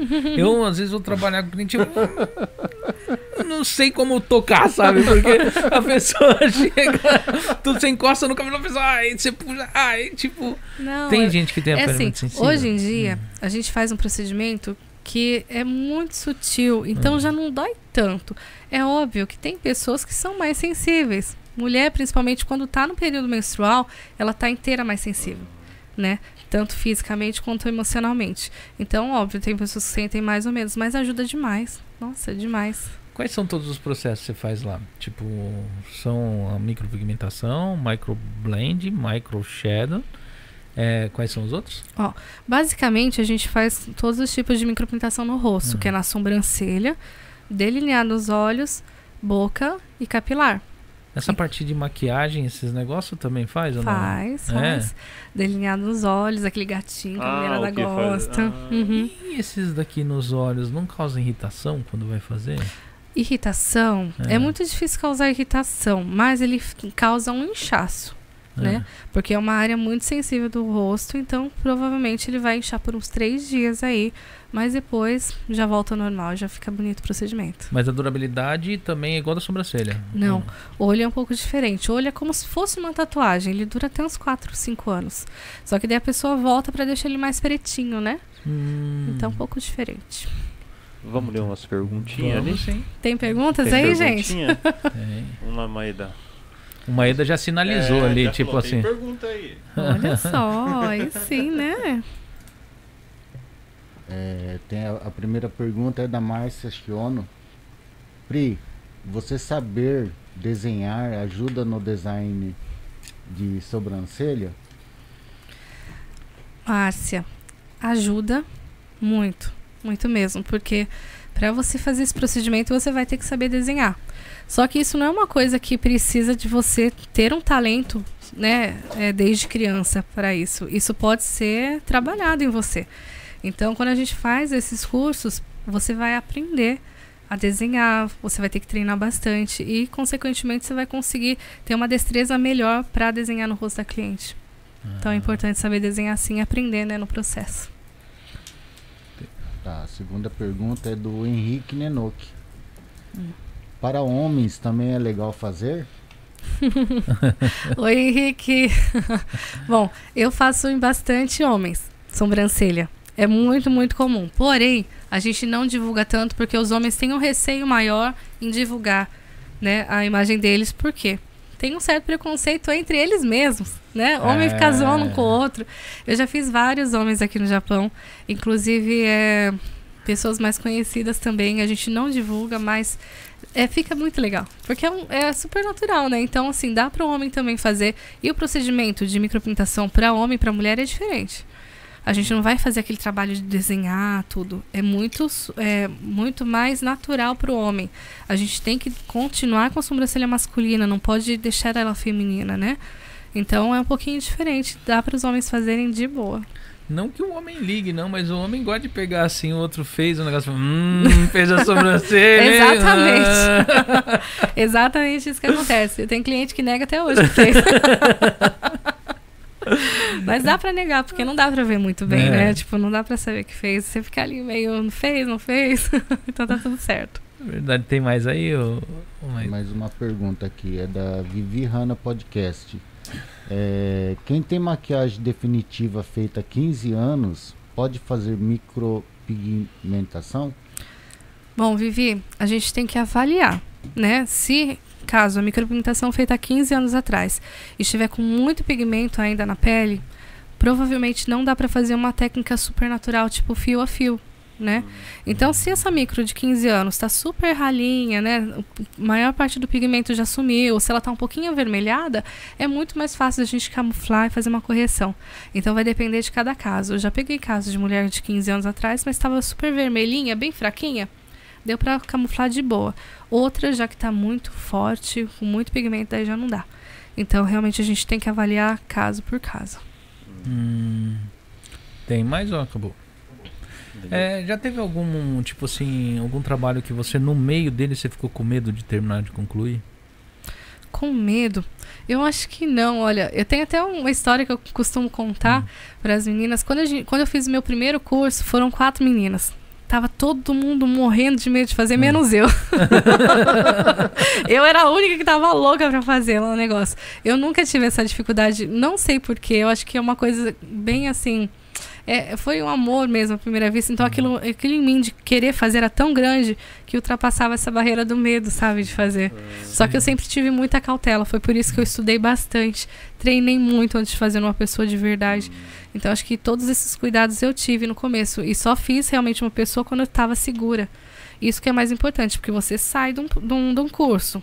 Já vai começar a atender no dia seguinte, você não tem noção que você está fazendo É. ainda, apesar de ter lá o teórico, ter Sim. treinado um pouquinho. Você precisa de mais que isso. Então eu nunca tive esse problema porque eu me preparei. Então acho que isso foi o mais importante. Nesses cursos que você fez, tinha algum help, assim? Porque assim, você faz lá assim o negócio, você foi embora pra sua casa, vai mexer com aquilo, deu errado. Você tinha alguém que você podia ligar ao- nesses cursos? Porque hoje a gente tem muito YouTube pra tirar dúvida, né? Uhum. Mas assim, antigamente não tinha. Olha, Sim, realmente, é. antigamente não tinha muito esporte, não, viu? É, Não tinha. Nos cursos iguais também, né? Uhum. Porque hoje você chega lá, tipo, a sobrancelha, um exemplo, né? Usei um pigmento X e ficou tal cor. O que, que será? Que tipo, que você é? vai lá, você entra na marca da- do produto, você chega lá, você consegue achar manual do produto. Sim. Tipo, e aí você vai descobrir o porquê que aconteceu. Mas antigamente a gente não tinha o celular e a internet do jeito que a gente tem hoje, né? Antes era muito mais difícil, eu acho, né? A gente tinha que se dedicar muito mais. Hoje em dia a informação tá aí na internet para quem quiser, né? Hum. Muito mais fácil. Os cursos também estão muito mais é, interativos, né? A internet tá gigante agora, né? Não tem mais esse problema hoje em dia. E- Mas antigamente com certeza tinha. E como que você fazia quando você se deparava com uma situação dessa? Tipo. Mandava um e-mail pra professora e Ah. ela respondia cinco dias depois. Nossa! Era tipo assim, você tinha que esperar. Mandava mensagem lá pra Europa em inglês, aí voltava daqui a cinco dias. Eu falei, meu Deus. Nossa senhora. Porque o pânico é na hora, né? É, tipo, você então, chega lá, né? acontece alguma coisa, você. É verdade. Agora, é, essa parte de, da, da, da, da, da micropigmentação feita com fio a fio, né? Uhum. É, to- to- a- as lâminas que você usa, assim, é, tem vários tipos de espessura ou não? Tipo, elas são de uma espessura só? Não, no mercado hoje tem muitos produtos. Muitos produtos. A gente tem vários tamanhos, várias grossuras. É, um é para cada tipo específico de técnica, dependendo do Uhum. resultado que você quer, dependendo da pele da cliente. Ixi, daqui vai Então- uma aula, um módulo inteiro. Então tem coisas que fazem cortes mais, mais largos, assim, seria, Sim, né? com certeza. E aí a pigmentação ela entra, fica mais profunda ou não? Aí que tá, depende do, do profissional, se ele vai saber a profundidade correta de fazer ou não, né? A gente tem que Hum. treinar a profundidade. Ah, que nem ele falou Ah, assim, o né? equipamento é o mesmo, então só muda a profundidade mão, a da- técnica. da pessoa Uhum. mesmo. Ah, tá. Ah, entendi. Legal aquilo ali. A tinta é igual. A, tinta que, você, que vocês usam é parecida com a tinta de tatuagem. Totalmente diferente. É diferente? Totalmente. É feito, qual que é o princípio A ativo dessas tintas? A composição é totalmente diferente, porque assim, a tatuagem ela precisa ficar fixada Sim. pro resto da vida. Aham. então o que, que ela tem? Ferro, titânio, Ah, tem muito, muito Titânio, material né? pesado. Hum, Dependendo da cor da tinta tem. hum. Então, assim, são, são é, químicas que precisam ficar fixas na pele. É, os, os pigmentos que eu uso, por exemplo, não tem ferro na composição, porque não pode fixar na pele para sempre. Né? Só que os de antigamente, cinco anos atrás, ainda tinha. Por isso que eu digo, hoje em dia os procedimentos estão muito melhores porque evoluiu, tudo evoluiu. Até o pigmento, né? Hoje são nanopartículas lá que, que fazem ficar bonito a cor lá mesmo, não faz mudar de cor. Nossa, é uma tecnologia assim que é inexplicável. Hoje em dia estão estão evoluindo bastante. Porque eu, na época que o pessoal falava sobre tatuagem, quando era mais o pessoal usava até nanquim pra. Menino. Isso na sobrancelha ficar um caos. Mas eu acredito que deve ter gente ter feito isso daí, essa arte, Uhum. né? Não, Porque eu, eu- eu- o pessoal pegava agulha, Uhum. né? Agulha, agulha de costurar mesmo. Molhava né? no nanquim e, fazer, fazia, né? Uhum. E eu já ouvi casos de pessoas que fez isso na sobrancelha. Caramba, que Talvez dó. foi esse aí que lançou isso aí, cara. É. Começou por aí, vai saber. Verdade. Qual- e quantos anos existe esse processo? De é, micropigmentação na sobrancelha há mais de 20 anos. Mais de 20 anos. Só que essa técnica agora Ah, de, mi de hum. microblending, né, que são aqueles fios super delicados, é de 8 anos pra cá. De 8 anos pra cá.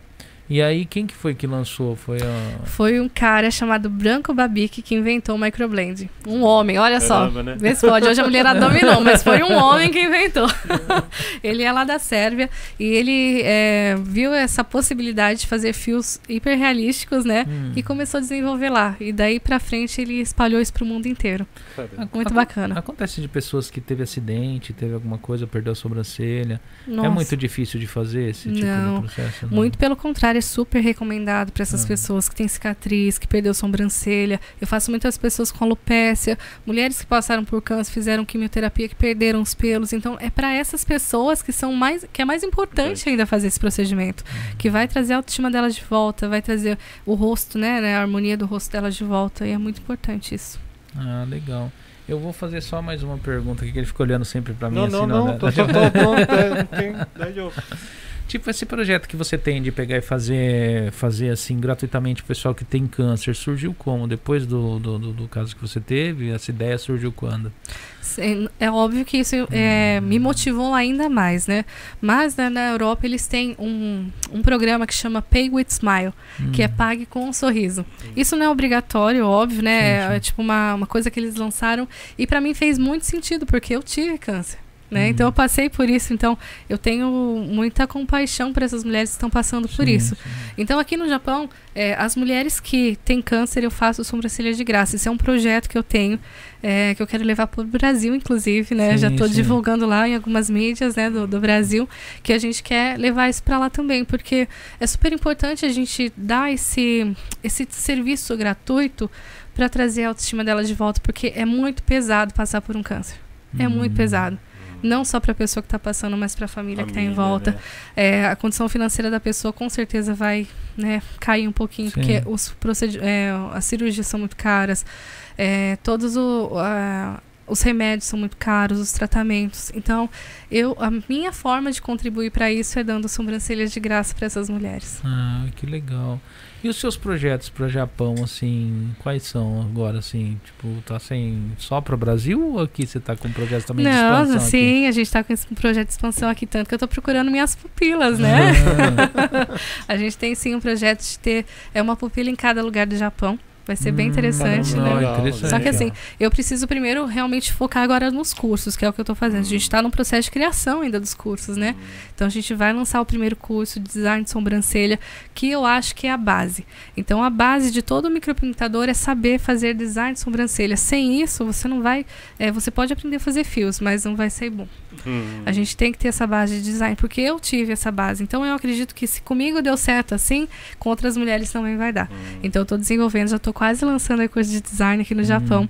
É, primeiro a gente vai começar com o Japão e depois lançar no Brasil, Brasil, e depois em seguida vai vir os outros cursos, né? Um, um seguido do outro. Então o projeto é para o Brasil, para o Japão oh, pra... e, se, quiçá, para o mundo, né? ah, legal. Eu, eu acho muito interessante essa parte, assim, de, de mexer, assim, tipo, no rosto, né? Porque é um negócio que aqui no Japão, que a gente falou, o pessoal não tem tempo para se maquiar, não tem tempo para que nem hoje você vê processos são mais permanentes, né? O pessoal vai fazer um alisamento, procura progressiva, vai uhum. fazer uma sobrancelha hoje, a micropigmentação, né? Uhum. Aí maquiagem definitiva, que eu já vi umas que assim, eu falava melhor você deixar sem, natural. Né? é a parte uhum. de la, labial, eu acho um negócio também, a parte de labial eu acho meio evasivo na hora de fazer, né? É, é, dói muito, não? A boca é o lugar que mais dói. Eu costumo falar assim que no rosto, conforme vai baixando, vai doendo vai mais. Dor, vai doendo mais. Mas a do lábio é só para acentuar, só, tipo. É, é, a gente vai trazer um lábio para ele ficar mais saudável, é. hum. né? Trazer uma cor mais rosada, mais cor de boca. Muitas mulheres têm o lábio pálido ou muito escuro, então isso incomoda bastante, né? Sim. Mas assim, é, a, acho que a mensagem, a, a, maior mensagem que eu posso trazer para essas mulheres que hoje querem fazer cursos ou também fazer procedimento é aquela questão de você ver um futuro para você mesma, né? Se cuidar, é, cuidar da sua autoestima, porque eu sempre falo que a mulher quando ela tá bem em casa, a família dela tá bem. bem. Quando a mulher não tá bem, ninguém em casa tá bem, o marido não vai ficar bem, os filhos não vai. Então assim é muito importante a gente investir na mulher hoje. A mulher é a rainha da casa. É. Né? E assim, para essas meninas que hoje me veem como uma referência de micropigmentação, eu tô querendo mostrar para elas o quê? Que elas podem, que elas conseguem. Porque assim, eu saí de uma realidade muito ruim, né? Doente, sem dinheiro, devendo. Então, ou quantos anos depois, não, nem, não sei fazer conta, sei lá, uns oito anos depois, eu tô aqui, gente, olha só onde eu cheguei. E não é me gabando, é tipo um orgulho muito grande é. de saber de tudo que eu passei. Eu podia ter morrido, porque esses dias uma amiga minha falou assim, a gente tava conversando sobre a vida, e ela me disse assim que morrer é uma escolha. E naquele momento que eu tive câncer, eu, eu escolhi viver. Foi uma decisão. Eu falei, aquilo não vai me, me impedir de fazer nada na minha vida. Eu vou vencer isso. E quando eu passei por essa fase do câncer, que já entrou para a fase dos tratamentos, que também foi bastante difícil, naquele momento eu tinha tempo para cuidar um pouco mais do meu lado espiritual. Eu não estou falando de religião, não. Né? A gente está falando assim de poder da mente, Hum. de você atrair coisas positivas para você, de você querer pessoas boas à sua volta, de você ser aquela pessoa que vai evoluir, né, e não ficar estacionada. Então tudo isso foi me levando para uma vida melhor, né? E fora o meu apego também, né, a essa arte da micropigmentação, porque eu acredito que isso é uma arte.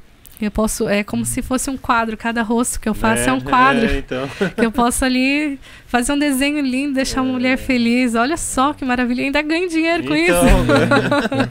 Essa é a melhor Então, assim, parte. É, é, é, é uma, assim, é um conjunto de várias coisas, sabe? Então eu vejo que hoje em dia muitas mulheres é, acham que não tem mais solução. Não, não acham que são capazes. É, fala assim, cara, eu tô no Japão tantos anos, não conquistei nada. Ou até no Brasil, mulheres né, que não têm é, profissão, estão em casa sem fazer nada, cuidando dos filhos. Micropigmentação pode salvar o mundo, É, sabe? Eu é um- acredito nisso. E é um curso muito caro pra se fazer? É um curso caro. É caro? Eu, olha, uma base de cursos que eu fiz na Europa era 500 mil. Caramba. nossa. Só que assim, eu fui conquistando esses cursos conforme eu fui trabalhando, Uhum. né? Então, os primeiros cursos foram 300, 400, depois foram subindo para 500, 600. Então, dependendo do curso que você vai fazer, onde você vai fazer, vai ser maior. É claro, você vai encontrar curso baratinho? Vai, mas vai ser referente ao valor, o que você Sim, vai ó, aprender. É, né? Você entende? Então, e, assim, e- e as pupilas que você tá procurando, tipo, como elas entram em contato pra. Porque assim, você falou assim, tô procurando pupilas, o pessoal que estiver interessado.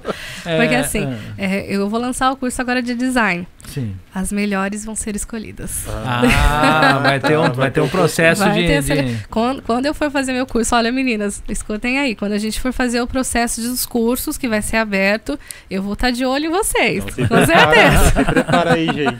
E mesmo o pessoal que já tem uma certa experiência procurar você, tipo, pra estar tá se aprofundando, também. Olha, não- eu até tenho um projeto para esses profissionais que querem dar um upgrade, mas Ah. primeiro são para pessoas que vão começar do zero.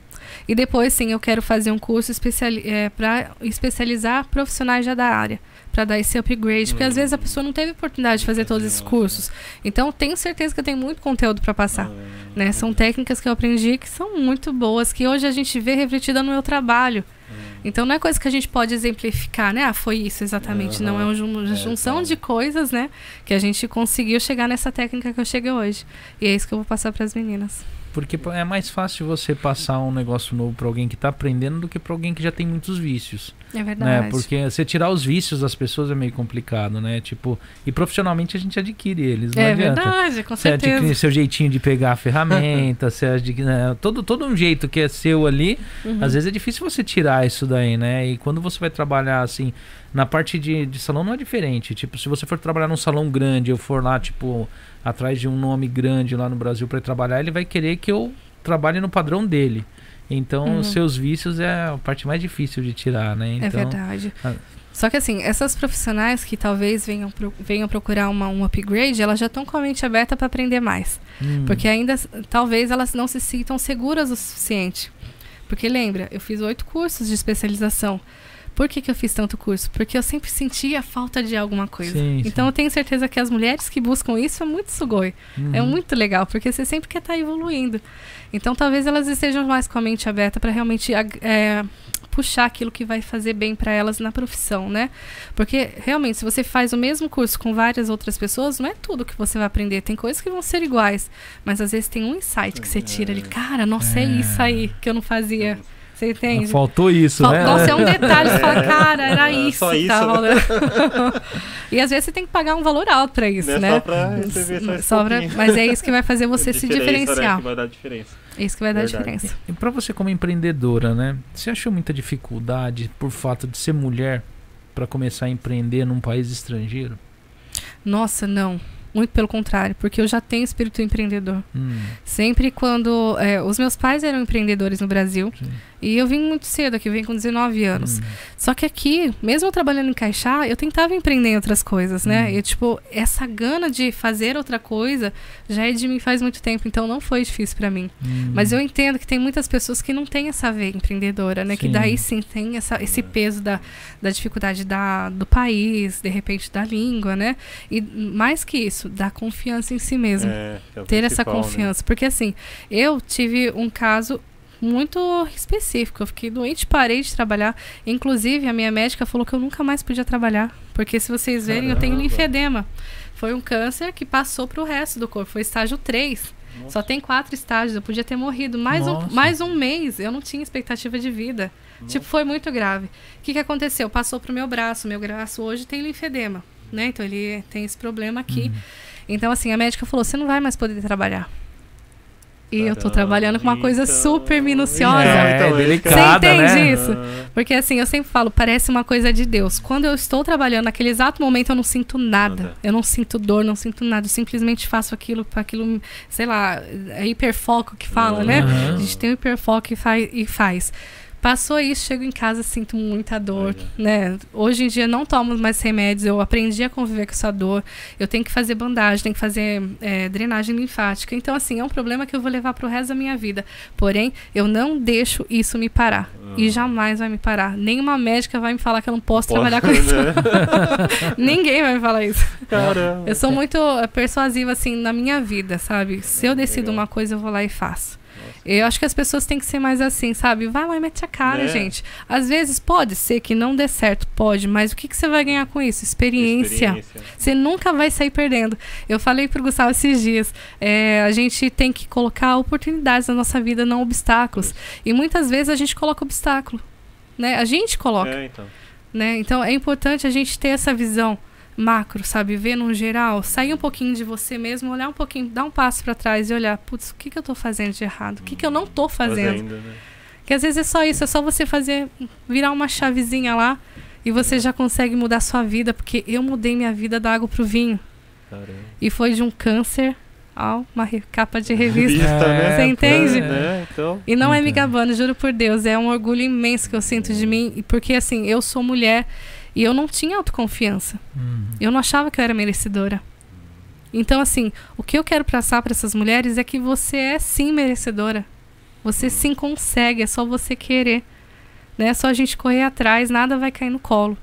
Tem gente que fala assim: ah, Deus vai me dar tudo. Gente, Deus vai te dar a Vai. vida, vai te dar Dá. a sua saúde, vai te dar o tempo, dar mas força, correr mas atrás correr atrás você que tem que correr. Que nada tem, vai né? cair no seu colo. Nada foi de graça pra mim. Foi muito difícil. Eu disse pra vocês, eu tomava 17 medicações. Eu não conseguia dormir de noite, não conseguia acordar de dia. Como que eu Então, treinava? estudando ainda, Cara, eu, treinando. nossa, eu não sei como que eu fazia Né, isso. então. Hoje eu lembro assim, eu falo, não sei como. Foi uma determinação muito grande. A gente tem que ter essa determinação na nossa vida. E muitas vezes é isso que tá parando a gente. É isso que faz a gente ficar no lugar. Porque assim, uma coisa que o câncer me ensinou foi: a vida é curta. É, Não deixe qualquer momento. não deixe de fazer o que você quer, porque depois você vai se arrepender. A vida pode, assim, ó, acabar num estalo. Né, Eu É podia ter verdade. morrido naquele ano. né. Imagina só se eu esperasse mais um mês. Então, Eu não estaria aqui conversando com vocês. Caramba. Só que então, o que, que eu fiz?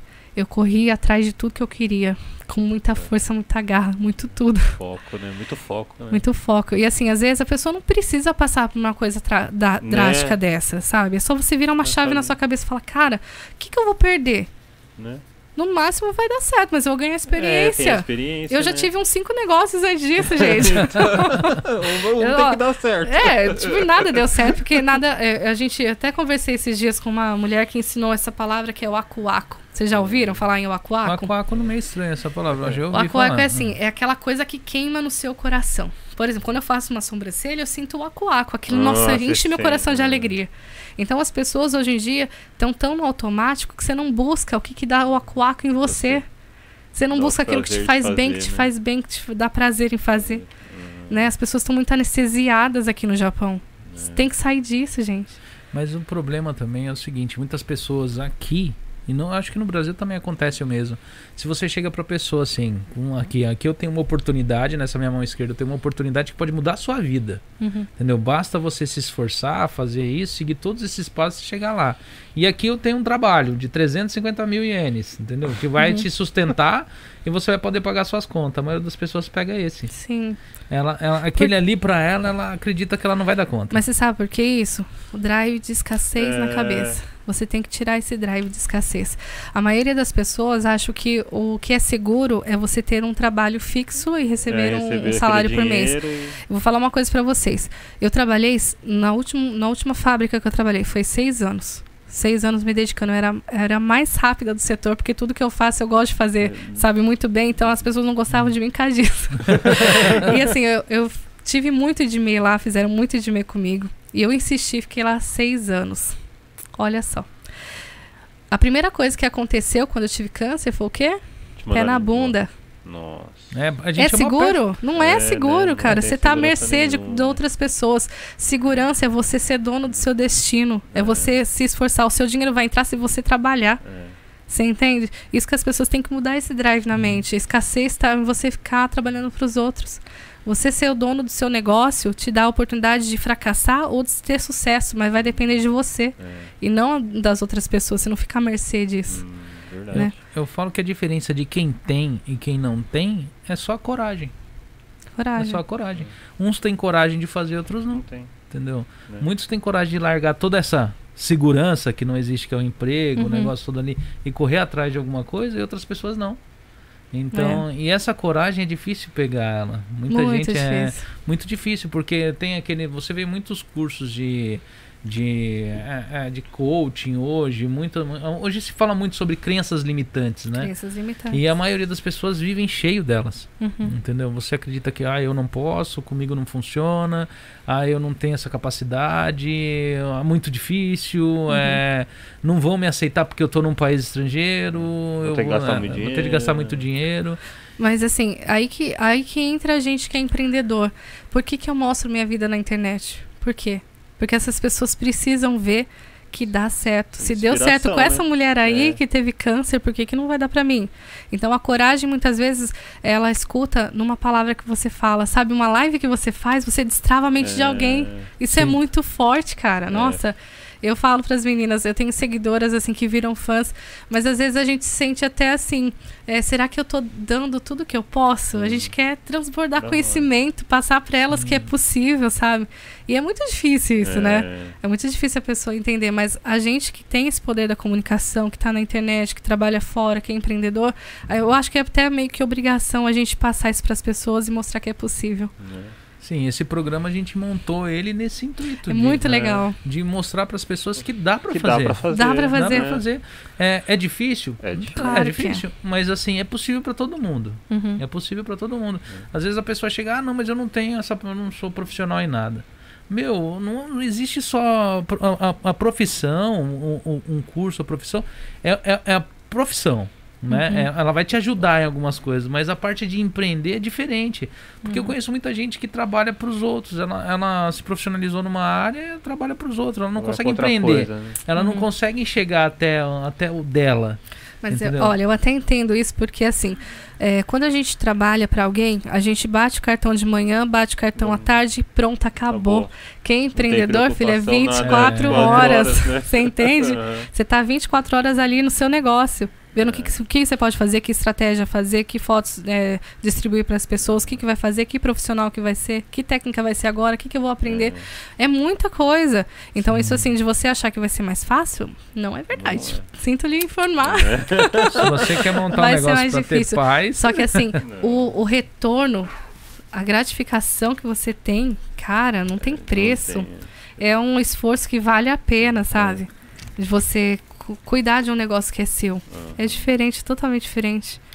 Muita gente chega pra mim ali e fala: Ah, mas você tá trabalhando aí no ar-condicionado, com o somzinho ligado, com a TV. Eu falo assim: É, mas só que você chega no seu final de semana, você tá na sua casa, passeando com seus filhos, tá tranquilo, né? Eu tipo, você sai, do, é, você sai do seu serviço 7, 8 horas da noite, você tá em casa lá também. E eu tô lá no salão ainda 10, 11 horas da noite. É verdade. É meia-noite. A né? parte Tipo, ruim do né? negócio as pessoas não conseguem enxergar, Né. porque não sabem o nosso cotidiano dia a dia. É. Eu lembro que às vezes eu fazia viagens, eu não tinha parada para almoço. Eu chegava de manhã, atendia até a noite. Nossa. Ia pro hotel à noite, comia só à noite. Então, assim, por que, que eu fazia aquilo? Porque aquilo era uma paixão, era aquilo que eu queria fazer. Só que tem gente que não vai deixar de lado o seu almoço, o seu Hum. horário de que ok. É, Né? É Tem verdade. gente que Não não, é? pega. Não que nem- deixa. Você chega ali, às vezes você pega um curso online, porque hoje hoje você tem o poder, tá na sua Sim, mão ali. uhum. Você compra ali 10 minutos, você pega no dia do seu QQ ali lendo o negócio em vez de estar ali fofocando, batendo, jogando um joguinho no celular. É aquele negócio de fazer ela um tá- pouquinho a mais, é. porque a gente tem tempo livre, você não vai trabalhar 24 horas. Sim. Então você trabalhou 8 horas, 12 horas, chegou em casa, se tiver uma hora para ler um livro, cara, você não tem noção que aquilo vai mudar seu futuro de alguma forma, em algum momento. Algum momento. Ou fazer um curso pela Sim. internet, faz uma horinha que você lê, Né? meia hora, 30 minutos, gente. 30 minutos que você faz um cursinho na internet, daqui três meses você já tá expert naquilo. Eu falo que o ser humano nunca teve tanto acesso ao conhecimento que nem hoje. É verdade. Entendeu? Antigamente, um, um- ó, é uma faísca do conhecimento que hoje o pessoal tem. É, antigamente era quase que impossível, Impossível, porque é. é, você tem coisas que nem você falou, fez um curso na Europa.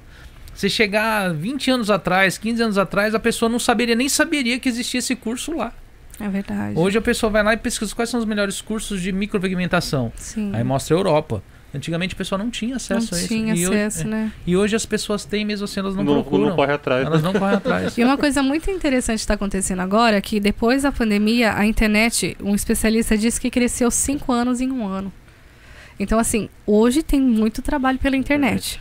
De repente, que nem eu fazia, trabalhava no Caixá e fazia um empreendimento pequeno em volta. Por que as pessoas não fazem isso? Né? Tenta empreender de outra forma. Tem muito trabalho na internet hoje. Né? É fácil. Ah, é- e-commerce, é né? O pessoal. Ah, nossa, o pessoal hoje um tá monte comprando de- tudo pela internet hoje. Tudo, tudo. Você Tem chega. freelancer, é. você acha na internet. Eu lembro que tá? há uns 12 anos atrás você via aquelas propagandas na- no, no computador. Quer ganhar dinheiro pela internet? Quer fazer isso? Eu olhava e falava, meu, esse cara é louco, é impossível ganhar dinheiro pela Hoje em internet. dia é super possível, É, né? ho- Hoje os milionários estão surgindo dentro da internet. Dentro da internet, né? com produtos digitais, não é nem Sim. físico, É. né? Hoje a pessoa não tem nem o estoque lá, ela É, tá, então. sabe? Né? Não tem uma loja real. Você vê, apesar que tem grandes empresas como a Amazon, esses lugares tem depósitos, tudo. Uhum. Mas você vê só o, o quanto eles diminuíram de funcionários, de tudo. Hoje o pessoal chega, esse Amazon Flats, o pessoal entrega, a pessoa não é nem funcionário contratado. Não é sugoi? Eles não pagam direitos, não pagam nada. Então, é, hoje, e, e eu vejo que as pessoas que hoje estão investindo nessa parte de e-commerce, vendendo pela internet, que nem você vai lançar um curso, de repente você chegar e pegar uma, uma, uma especialização, alguma coisa que às vezes dá para fazer em vídeo. Uhum. É, olha só o tamanho, o tanto que você abrange, a distância que vai o negócio desse. Você alcança muito mais pessoas, né, do Tá que só ter um curso presencial, por exemplo. Isso para todas as áreas, gente. A gente não tá aqui só vendendo micropigmentação, não. É. É todas as áreas mesmo, né? Então, hoje em dia, só não empreende quem não quer. Você não precisa, óbvio, eu falo isso, você não precisa largar seu emprego para empreender. Você já pode começar com uma coisa pequena, Sim. faz, né, paralelo aquilo. O importante é você fazer algo diferente. Isso se você tiver a intenção de crescer, É. né? Se você quiser uma vida melhor. Se sua vida tá ótima, tudo, tudo bem, né? Tem gente que trabalha, Né? que tá tudo certo, que gosta, né, de, de ter aquela vida pacata, mas eu nunca quis ter uma vida pacata. Eu não consigo, eu sou aquela pessoa que se eu faço uma coisa, chego num objetivo, já tem que ter outro, Ah, porque senão eu fico desesperada. sempre inovando, né? Eu sempre Bem quero estar empreendedora fazendo coisa mesmo, nova. Tipo É. tem que estar sempre inovando. E e eu acho que isso é importante, sabe? Você sempre tá tentando evoluir, né? Não estacionar. Eu acho que nunca na minha vida eu vou estar satisfeita. Hum. Porque eu sempre vou estar querendo alcançar novos lugares, É. novas coisas. Eu, eu li um livro uma vez, não vou falar que eu li não, porque minha mulher vai puxar minha orelha. Eu ouvi, foi um audiobook. É ma- é mais fácil, né? Chama O Mensageiro Milionário, né? Uhum. Ele é sobre muita. O, o cara ele é especialista em coaching, né? Ele, ele, ele meio que criou o, é, o, o coaching nos Estados Unidos, né? Ele Nossa. tem uma. chama é, Expert Academy, né? A empresa dele. Ele, vira, ele, ele fala que todo mundo, por mais que você ache que não, você sempre tem algo que outra pessoa não sabe. Verdade. Então você sempre sabe fazer alguma coisa que às vezes outra pessoa não sabe. O que, que é essa informação? Uhum. Então a informação, às vezes, hoje, hoje o, o, maior mercado é informacional. Tipo, Sim. hoje você vai ver o que o, o, o mercado hoje é o mais caro no mercado hoje é a informação. É. É é, o, é o ativo mais caro que tem no mercado hoje. Entendeu? E tem muita gente que tem essa informação e tá dentro de uma fábrica e não tem coragem de transmitir. É entendendo? Guarda só pra ela. É, guarda só pra ela. É, toda, tolo é aquele que acha que já sabe de tudo, É. né? É, né? É isso mesmo.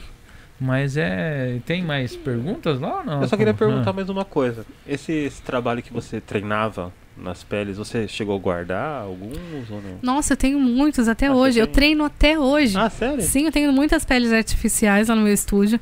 E vira e mexe eu tô treinando, porque a gente tem que desenvolver caimento de fios diferentes. Quanto mais realístico, melhor. Então eu tô sempre lá treinando, gente, até hoje. Caramba. Como É que necessário. esse treinamento em pele falsa? Ele, ele depois ele sai, você lava, sai, Não, não sai. É como se É. fosse uma pele mesmo, fica lá definitivo. Você tem que ter várias, né? Porque eu sou, eu não sei se eu sou antigo ou se eu sou velho. O pessoal falava que treinava tatuagem em pele de porco, né? é de Nossa, porco, isso é então, muito é. Comprava um bacon lá eu E tatuava o bacon. mesmo, Eu tanta, tanta coisa útil pra fazer com bacon, o pessoal vai tatuar. Não, Mas- eu nunca fiz em bacon, nem em frutas. Eu vejo que no Brasil eles fazem em frutas, Fruta? fazem em Ah. pele de porco, fazem ah, em alguns materiais. Só que assim, a gente entende que no Brasil eles não têm Ah. é, talvez dinheiro pra fazer isso. Às vezes são mulheres muito simples, né? Que estão tentando Hum. ali fazer do jeito delas e tá tudo certo, né?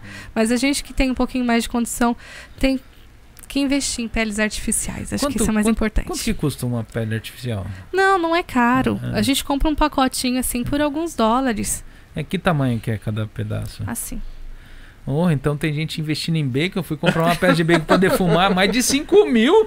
Não, não precisa disso, não. Então tá mais Tadinho caro do fazendo bacon do que fazendo a pele artificial. Com certeza. E a textura dela parece textura de pele? Sim, tem várias texturas. Tem umas que são mais próximas, outras não. Então a gente tem que escolher bem. Eu tenho algumas que eu, que eu prefiro mais, mas eu tenho várias, né? De Ah. vários estilos pra treinar.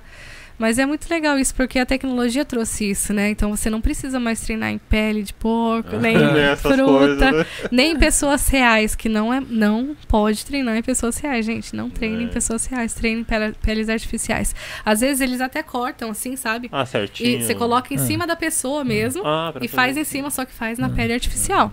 Não faz né, na pessoa. Isso, E é isso bem legal. compra, compra em site? Gente, você pode comprar até no AliExpress. Caramba. É, porque essas coisas é só pra É treinamento. só pra treinar Só mesmo, pra então se treinamento. estragar alguma Sim, coisa, assim, não tem no, problema. no Brasil muito tem muito no Mercado Livre, né? Então assim, é facinho de achar, é baratinho, não, não tem uma desculpa. Não é desculpa. Fora as- as- os serviços que você faz, você vende alguma coisa no seu ou não? Tipo alguma coisa para tratamento? A gente tem tudo? alguns produtos, por exemplo, protetor solar para micropigmentação e tatuagem. Tem os produtinhos lá de é, cuidado pós-procedimento também que a gente vende. Eu até vendi alguns kits, né, de, Ah. de sobrancelha para as meninas fazerem, mas já acabou tudo, eu tenho que fazer pedido de novo. então tem alguns produtos que a gente personaliza e vende sim. Hum, Você quer, você quer passar alguma coisa pro pessoal, tipo preço, promoção, é, um endereço, telefone pra galera tá ouvindo aqui? Ou... Bom, na verdade, é, não me interessa passar os ah. preços. O que eu quero aqui realmente é inspirar essas, mulhera- essas mulheres do mundo inteiro Sim. do Brasil, do Japão, é, acreditarem nelas, a buscarem um futuro melhor. Porque, assim, aqui no Japão a gente esquece que a gente pode ter uma vida, um futuro. E a gente fica aí 10, 15, 20 anos e vai esquecendo, vai esquecendo, não consegue nada no Brasil, porque hoje em dia a economia tá ruim para todo mundo, né? Sim. Então, assim, meu conselho principal para as mulheres: invista em você. Hum. A melhor coisa que você pode fazer por você. Invista em você. Mas a gente entra meio num processo hipnótico no Japão, né? O tempo Entra. passa muito rápido aqui. A gente Entra. tava. É, é um negócio que, infelizmente, Hum. infelizmente não é uma coisa que a gente queira. Mas é, é você trabalhou em fábrica. Trabalhei né? 10 anos em fábrica. Você vê só como, como funciona. Você chega assim, é um dia depois do outro, você se esperando chegar o fim de semana e parece que a sua semana ela desaparece, porque você entra num mundo assim, você viaja, você vai para o Brasil, você vai para outros lugares, tá entendendo na sua mente ali enquanto você está Uhum. fazendo o seu servicinho, E aí quando você vê é o final de semana, aí de repente você vê passou um mês, aí chegou já o feriado, aí daqui a pouco um ano, quando você vai ver, você tá 5, 6 anos, 7 Sim. anos no Japão e você não fez nada. Sim, eu converso com muitas mulheres aqui no Japão, né? Então, assim, uma coisa que eu identifiquei nas pessoas que vêm aqui para o Japão, ou que estão há muito tempo, ou que chegaram recentemente, é o quê? Falta de algum objetivo. Sempre falo isso. Coloca um objetivo na sua vida, mesmo que seja pequeno. Pequenos objetivos vão fazendo a sua mente ver que você, é que você consegue. Sabe? Muitas vezes a gente é, não faz as coisas e não acredita em si mesmo porque você não coloca objetivos. Então você não alcança nada, você, entre aspas, é incapaz de fazer as coisas. Coloque pequenos objetivos na sua vida e depois eles vão crescendo, vão crescendo. Aí sua vida vai fazer sentido, porque se não tiver objetivo, não faz sentido nenhum. E aqui o objetivo morre. Eu vejo que muita gente chega assim, ah, eu vim comprar uma casa. E aí não conseguiu comprar casa por algum problema no Brasil, ah, então vamos trabalhar. Aí a Sim. pessoa vai trabalhando e, e é uma coisa que a gente tende a fazer, tipo, Uhum, é, você tá ali trabalhando, você acha que você merece, Uhum. então gastar alguma coisa. E aí o pessoal pega todas aquelas economias e começa a utilizar elas. sim. E às vezes e é difícil juntar dinheiro, né? É, é, no geral. Hoje, principalmente, que você chega hoje no Japão, onde é, aluguel ficou caro, é, é, o alimento hoje no Japão. Eu lembro quando eu cheguei no Japão, é, eu não sei se sou eu que tenho essa sensação, mas eu lembro que o pessoal fazia uma compra com 10 mil ienes, fazia uma compra para mais de uma semana. É verdade. Hoje, com 10 mil ienes, você sai com uma sacola, duas sacolas do supermercado. É verdade. Hoje os impostos aumentaram, muita gente não pagava imposto, então hoje para juntar é muito difícil. Então o pessoal vai, ah, não dá para mim comprar minha casa, então eu não vou fazer nada. Tipo, Uhum. eu vou só trabalhar e vou. E só que a, a vida passa aqui. Né? Muitos tinham sonho de montar uma loja, de montar alguma coisa, fazer um curso. Eu falo, meu, você tá num país estrangeiro, vai lá, faz um curso, vai lá. Tem, o que, que tem aqui que não tem no Brasil? Faz um curso disso daí, tenta pegar, se agarra em alguma coisa, não para. Mas aí É. a gente pode tentar analisar isso de uma maneira mais macro. O que está faltando? Educação financeira. As pessoas não têm educação tem, né? financeira. É, eu tive a oportunidade de fazer é, uma faculdade de administração. Hum.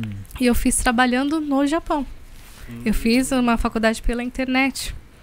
Foi difícil pra caramba, viu? Porque os professores eram online na época, É. né? Foi bem difícil, mas eu, eu sinto essa necessidade das pessoas aprenderem educação financeira, porque assim, uma coisa é você desperdiçar todo o seu dinheiro, outra coisa é você saber o que você vai fazer com ele, separar uma quantidade para divertimento, separar uma quantidade para investimento, separar uma coisa para os gastos pessoais. Então, assim, eu acho que falta isso. Então, o que, que acontece? A gente tem que buscar. Eu fui Sim. buscar, eu corri atrás disso. As pessoas que têm essa dificuldade com o dinheiro têm que aprender a lidar com o dinheiro. Porque o dinheiro é para ser uma coisa boa, sabe? E Uhum. quando ele falta. Dizem que dinheiro não traz felicidade. Vocês acreditam nisso? É, eu não vejo ninguém com luz Sabe por quê? Não. sem comida. Porque se você tiver. Feliz, né? Porque se você tiver com seu filho sem comida, sem ter dinheiro para comprar comida, isso não vai te trazer felicidade. É óbvio, né? O dinheiro não vai trazer sua felicidade, mas ele vai te dar caminhos e oportunidades de você viver vidas diferentes, conhecer lugares diferentes, ter uma vida boa, dar uma vida boa para sua família. Então, a educação financeira é muito importante, É. gente. E a como a gente disse, a internet está ali Tá cheia ali de informação. Você quer saber que, o que fazer com seu dinheiro? Vai ali e pesquisa na internet. Eu, eu sempre falo para meus clientes, tipo, pode parecer difícil, mas não é tanto assim, entendeu? Uhum. Eu falo que, tipo, um- uma coisa que ocorre com todo mundo, você paga o cara da energia elétrica, você paga o cara do o, o dono do seu do, de onde você mora, você paga é, é o dono do supermercado, você paga todo mundo, mas você não se paga. Não se paga. A maioria das pessoas não se paga. Ele trabalha e não se paga. Ele lembra de pagar todo mundo. Mas a si Né. próprio ele não se paga.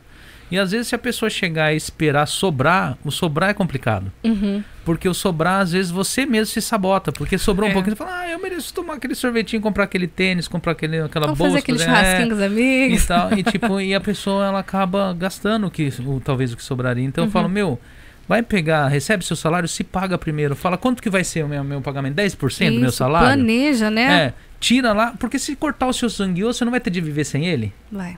Você vai ter de passar o mês, não vai? Uhum. Então eu falo, meu, pega 10%. Quando você conseguir, aumenta para 15. Pega, nem que for, investe em alguma coisa, ou guarda, ou coloca no banco. Hoje tem N investimentos, dá para você colocar até você ter um, um dinheiro para usar. Com 20 Entendeu? reais você É. consegue fazer investimento. Gente do Sim. céu. Eu faço muito investimento em bolsa de valores, é, mexo com investimento em bolsa de valores. Hoje eu invisto muito em criptomoeda, que é meio bagunçado, mas assim. compra um monte de Bitcoin é, também, um monte de moedas é, diferentes. Eu, eu, eu invisto bastante em criptomoeda. Uhum. Inclusive, eu tava, eu tô para montar um canal sobre isso, sobre educação financeira, né? Nossa, isso é muito importante para a E- comunidade, né? E quando a gente, quando nós montamos isso daqui, quando ele pegou e falou, ah, empreendedorismo, eu falei, pô, é da onde Uhum. eu, eu quero partir que eu dali quero, pra né? partir que eu é, quero, de né? investimento e tal. Porque não é tão difícil quanto as pessoas acham. E dá Não para é. você investir daqui. É verdade. Mas só que as pessoas elas se sabotam, que nem eu te falei, elas se Uhum. sabotam. Ela, às vezes ela prefere pegar aquele pouco que ela tem ali e gastar num combine. As pessoas gastam dinheiro que daria para ela fazer alguma coisa em combine, Cara, é verdade. entendeu? Eu, É eu- verdade. Eu já passei por isso. Eu já fui essa pessoa. Meu, não sobrava salário nenhum meu quando eu, trabalhava em Caixá. Daí, depois que eu comecei a empreender com essas pequenas coisas, é que a gente conseguia fazer um dinheiro extra, né? Mas até eu tentar é, crescer, né, minha mente nessa parte da educação financeira, não conseguia, não conseguia juntar, não conseguia fazer nada. Que nem eu falo para as pessoas, pensa num longo prazo, cara. Você chega lá, vai na sua fábrica. Porque todo dia você toma três cafezinhos. Um no QQ, Uhum. um no almoço e outro no outro QQ da tarde. Aí, pô, é racuém só, cara. É Sim. baratinho e tal. Aí você coloca assim, na- em 10 dias. Quanto que não é esse, esse trezentão que você Uhum. vai? Já é 3 mil. Aí você pega aí e faz no mês. Aí chega no ano. Aí você vai ver no tempo Vai que você tá ver, aqui, o né? quanto você já pegou e gastou com, com café de máquina. Uhum. Né? Aí fala, ah, mas eu não vou tomar meu café? Não, cara, compra uma, uma garrafa de café, leva café pra fábrica, diminui, tipo, você gastava 300, gasta 150, pega esses outros 150, junta no ano, investe em alguma coisa, faz alguma... E dá pra se investir com pouco, que nem você falou, dá pra investir com pouco. E investir não é só colocar em ações, não é comprar criptomoeda. Às vezes você comprou um produto e vendeu, você tá investindo. É um Sim. jeito de você empreender e investir ao mesmo tempo. É. Mas o pessoal enxerga muita dificuldade nisso, né? É, é que a gente tem que entender a situação que a gente está no momento. Né? A escassez ela pode ser temporária. Né? Ali que nem você falou do cafezinho. É, você realmente planejar o seu mês e não gastar com bobeira, tentar gastar com coisa certa. Isso não precisa ser para sempre. Isso é uma fase. A vida é feita de fases, né? Então, cada vez que você dá um upgrade, você vai conseguindo aí um, uma coisa melhor para sua vida, para sua família. Tem gente no Brasil que fica rico vendendo brigadeiro. Verdade. Vocês já viram um caso assim? tem. A pessoa foi lá, fez brigadeiro, vendia na faculdade, fez um império, gente. Tem- E aí? É só você querer. Começa pequeno, você não precisa começar grande. Eu fazia sobrancelha de graça. Cobrava 500, e- 500 ienes depois, quando elas não queriam mais que eu fizesse de graça pra elas. elas queriam me pagar e eu não queria receber, você entende? Aham. Você tem que começar de baixo, as pessoas não entendem isso. Não é assim, tipo, minha vida vai mudar de uma hora pra outra. Nossa, você tem que caminhar bastante. Sim. Começar de baixo. Então é fase, gente. E Tudo é fase. uma coisa que faz muita gente desistir de de empreender é sobreviver daquilo. Tipo, você tem de entender que para você começar algo, você não pode sobreviver Não daquilo. pode. Você tem de ter algo para se segurar, né? Uhum. Você tem que ter algo para se apoiar. É a mesma coisa eu pegar você ga- pegar ali um dinheiro e eu vou investir esse dinheiro, só que você tem de pagar o seu aluguel com esse dinheiro. Tipo, você tá Uhum. contando que você vai dobrar aquele dinheiro, vai fazer alguma coisa em 30 dias e não é uma realidade. Isso não funciona. Pode acontecer? Pode acontecer. Uhum. Você pode dar a sorte que nem se, seu, seu esposo está mexendo com criptomoeda, ele sabe disso. Que se você pode de repente comprar um X de moeda ali e daqui dois dias dobrou, triplicou, mas também pode ser que ele aconteceu o contrário. Que entendeu? caia. Né? E tipo, e é um negócio que pode funcionar ou não. E a maioria das pessoas fazem isso. Eles montam um negócio com a família inteira, coloca lá dentro, agora vamos trabalhar e vamos viver disso. E aí o negócio quebra, a pessoa volta. daí não tem pra- renda é, mais, Não né? tem renda mais e, e, É. e esse é um negócio complicado, Sim. porque depois que você perdeu todo o seu alicerce, o desespero chega e é muito fácil você se desfazer de todo um projeto, né? Nossa, com então, certeza. mau planejamento, essa parte da administração. Meu pai, ele é empre- ele, ele, ele dava aula em faculdade de empreendedorismo. Nossa, que legal. Tem livro escrito, né? Ele, o- ele administra várias, já administrou a Secretaria da Fazenda, Olha Ministério, já, é, É. Tribunal de Justiça, Asmego, Associação dos Magistrados do Estado de Goiás. Meu pai, ele tem um currículo extenso, né? Uhum. Então, ele, ele sempre nessa parte de administração, ele sempre falava esse tipo de coisa, né? Uhum. E a parte de empreender, que nem ele fala, a mortandade empresarial é de dois anos. A maioria das pessoas elas morrem antes de chegar nesses dois anos, né? Todo mundo que passa desses dois anos é muito mais certo que elas Vai ter sucesso. vão ter né? sucesso, né? Porque a dificuldade é muito grande, né? Mas é o pessoal tem de pegar e entender que dá. Dá, é só querer. Né? É só querer seguir pessoas assim que você vai se inspirar. Porque às vezes a gente não tá no momento que a gente vai conseguir fazer alguma É. coisa porque a gente tá depressivo, tá down, né? E a gente tem que buscar, né? Mudar essa energia, tentar seguir pessoas que estão aí fazendo alguma coisa, que podem te ensinar algo, né? Essa coisa da, do design de sobrancelha vai ser um caminho para umas mulheres é, conseguir um dinheiro extra, Sim. sabe? Então, olha, gente, gambatê Né? né? Tem muita coisa para fazer nesse mundo, não é só essa área da micropigmentação, porque Ah. é, isso é minha vida, então é isso que eu vou passar para as pessoas, mas nossa, tem aí um caminho gigante, né, na internet que dá para as pessoas se inspirarem e modelar, né, outras pessoas. Eu, eu sempre falo, modelar hoje em dia essa palavra é muito legal, Aham. né, que a gente se inspira nas pessoas e não copia, modela, É. né? então a gente tem que fazer isso, modelar outras pessoas, porque se se outra pessoa conseguiu, por que que você não pode conseguir também? Só depende de você. Maíra, tem mais alguma pergunta? Não? Então vamos para as considerações finais? Vamos sim. Qual que são as Né? considerações Ah, finais? minhas considerações finais, sim, agradecer a Priscila, Ai, né, que que, veio aqui, a gente, a gente é um bombardeio de perguntas, É, né? Verdade, vocês não param, É. hein, gente? Mas é que você muito. tem, assim, bastante coisa pra passar, né? Então, assim, bom. a gente tenta enxugar o máximo É. possível, né? Sim, é porque ve- às vezes a vida da demais. pessoa é um É. livro tão grande que a gente tem que pegar as partes principais ali, que não dá pra falar tudo, Sim, principalmente em duas, sim. três horas, né? É, é. Mas, nossa, eu agradeço demais, né, o convite de vocês, da Márcia Hum. também. Muito obrigada, foi muito, muito ela- bacana. E ela sempre começa com a primeira pergunta. É, né? ela não perde um programa. Queria agradecer a ela, né, minha esposa, né, que ela tá lá em casa, mandar um beijão pra ela.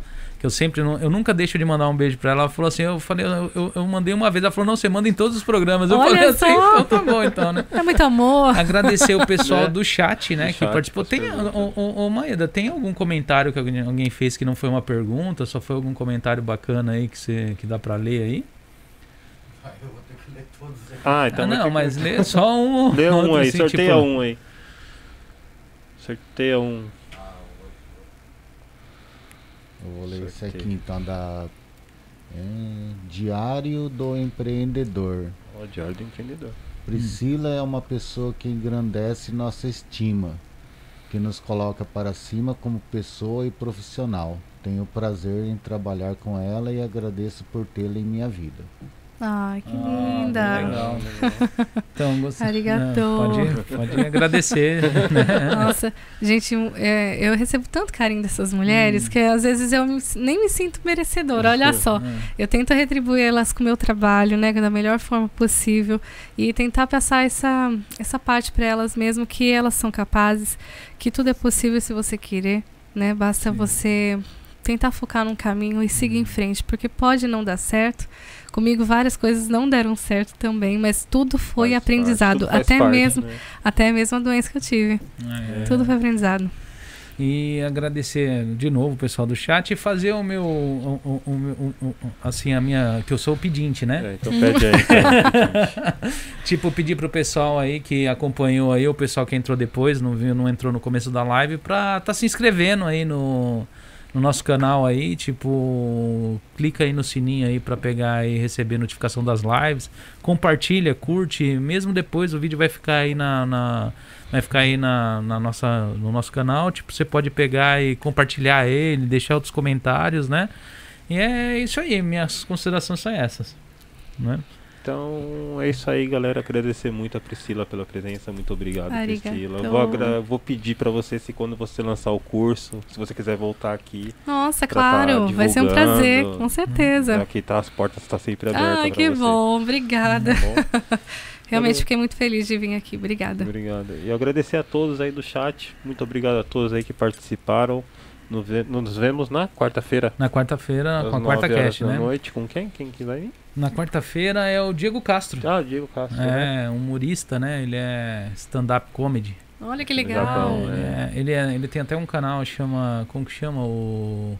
É, não é brincadeira.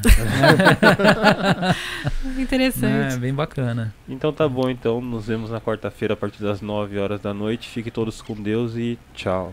Tchau.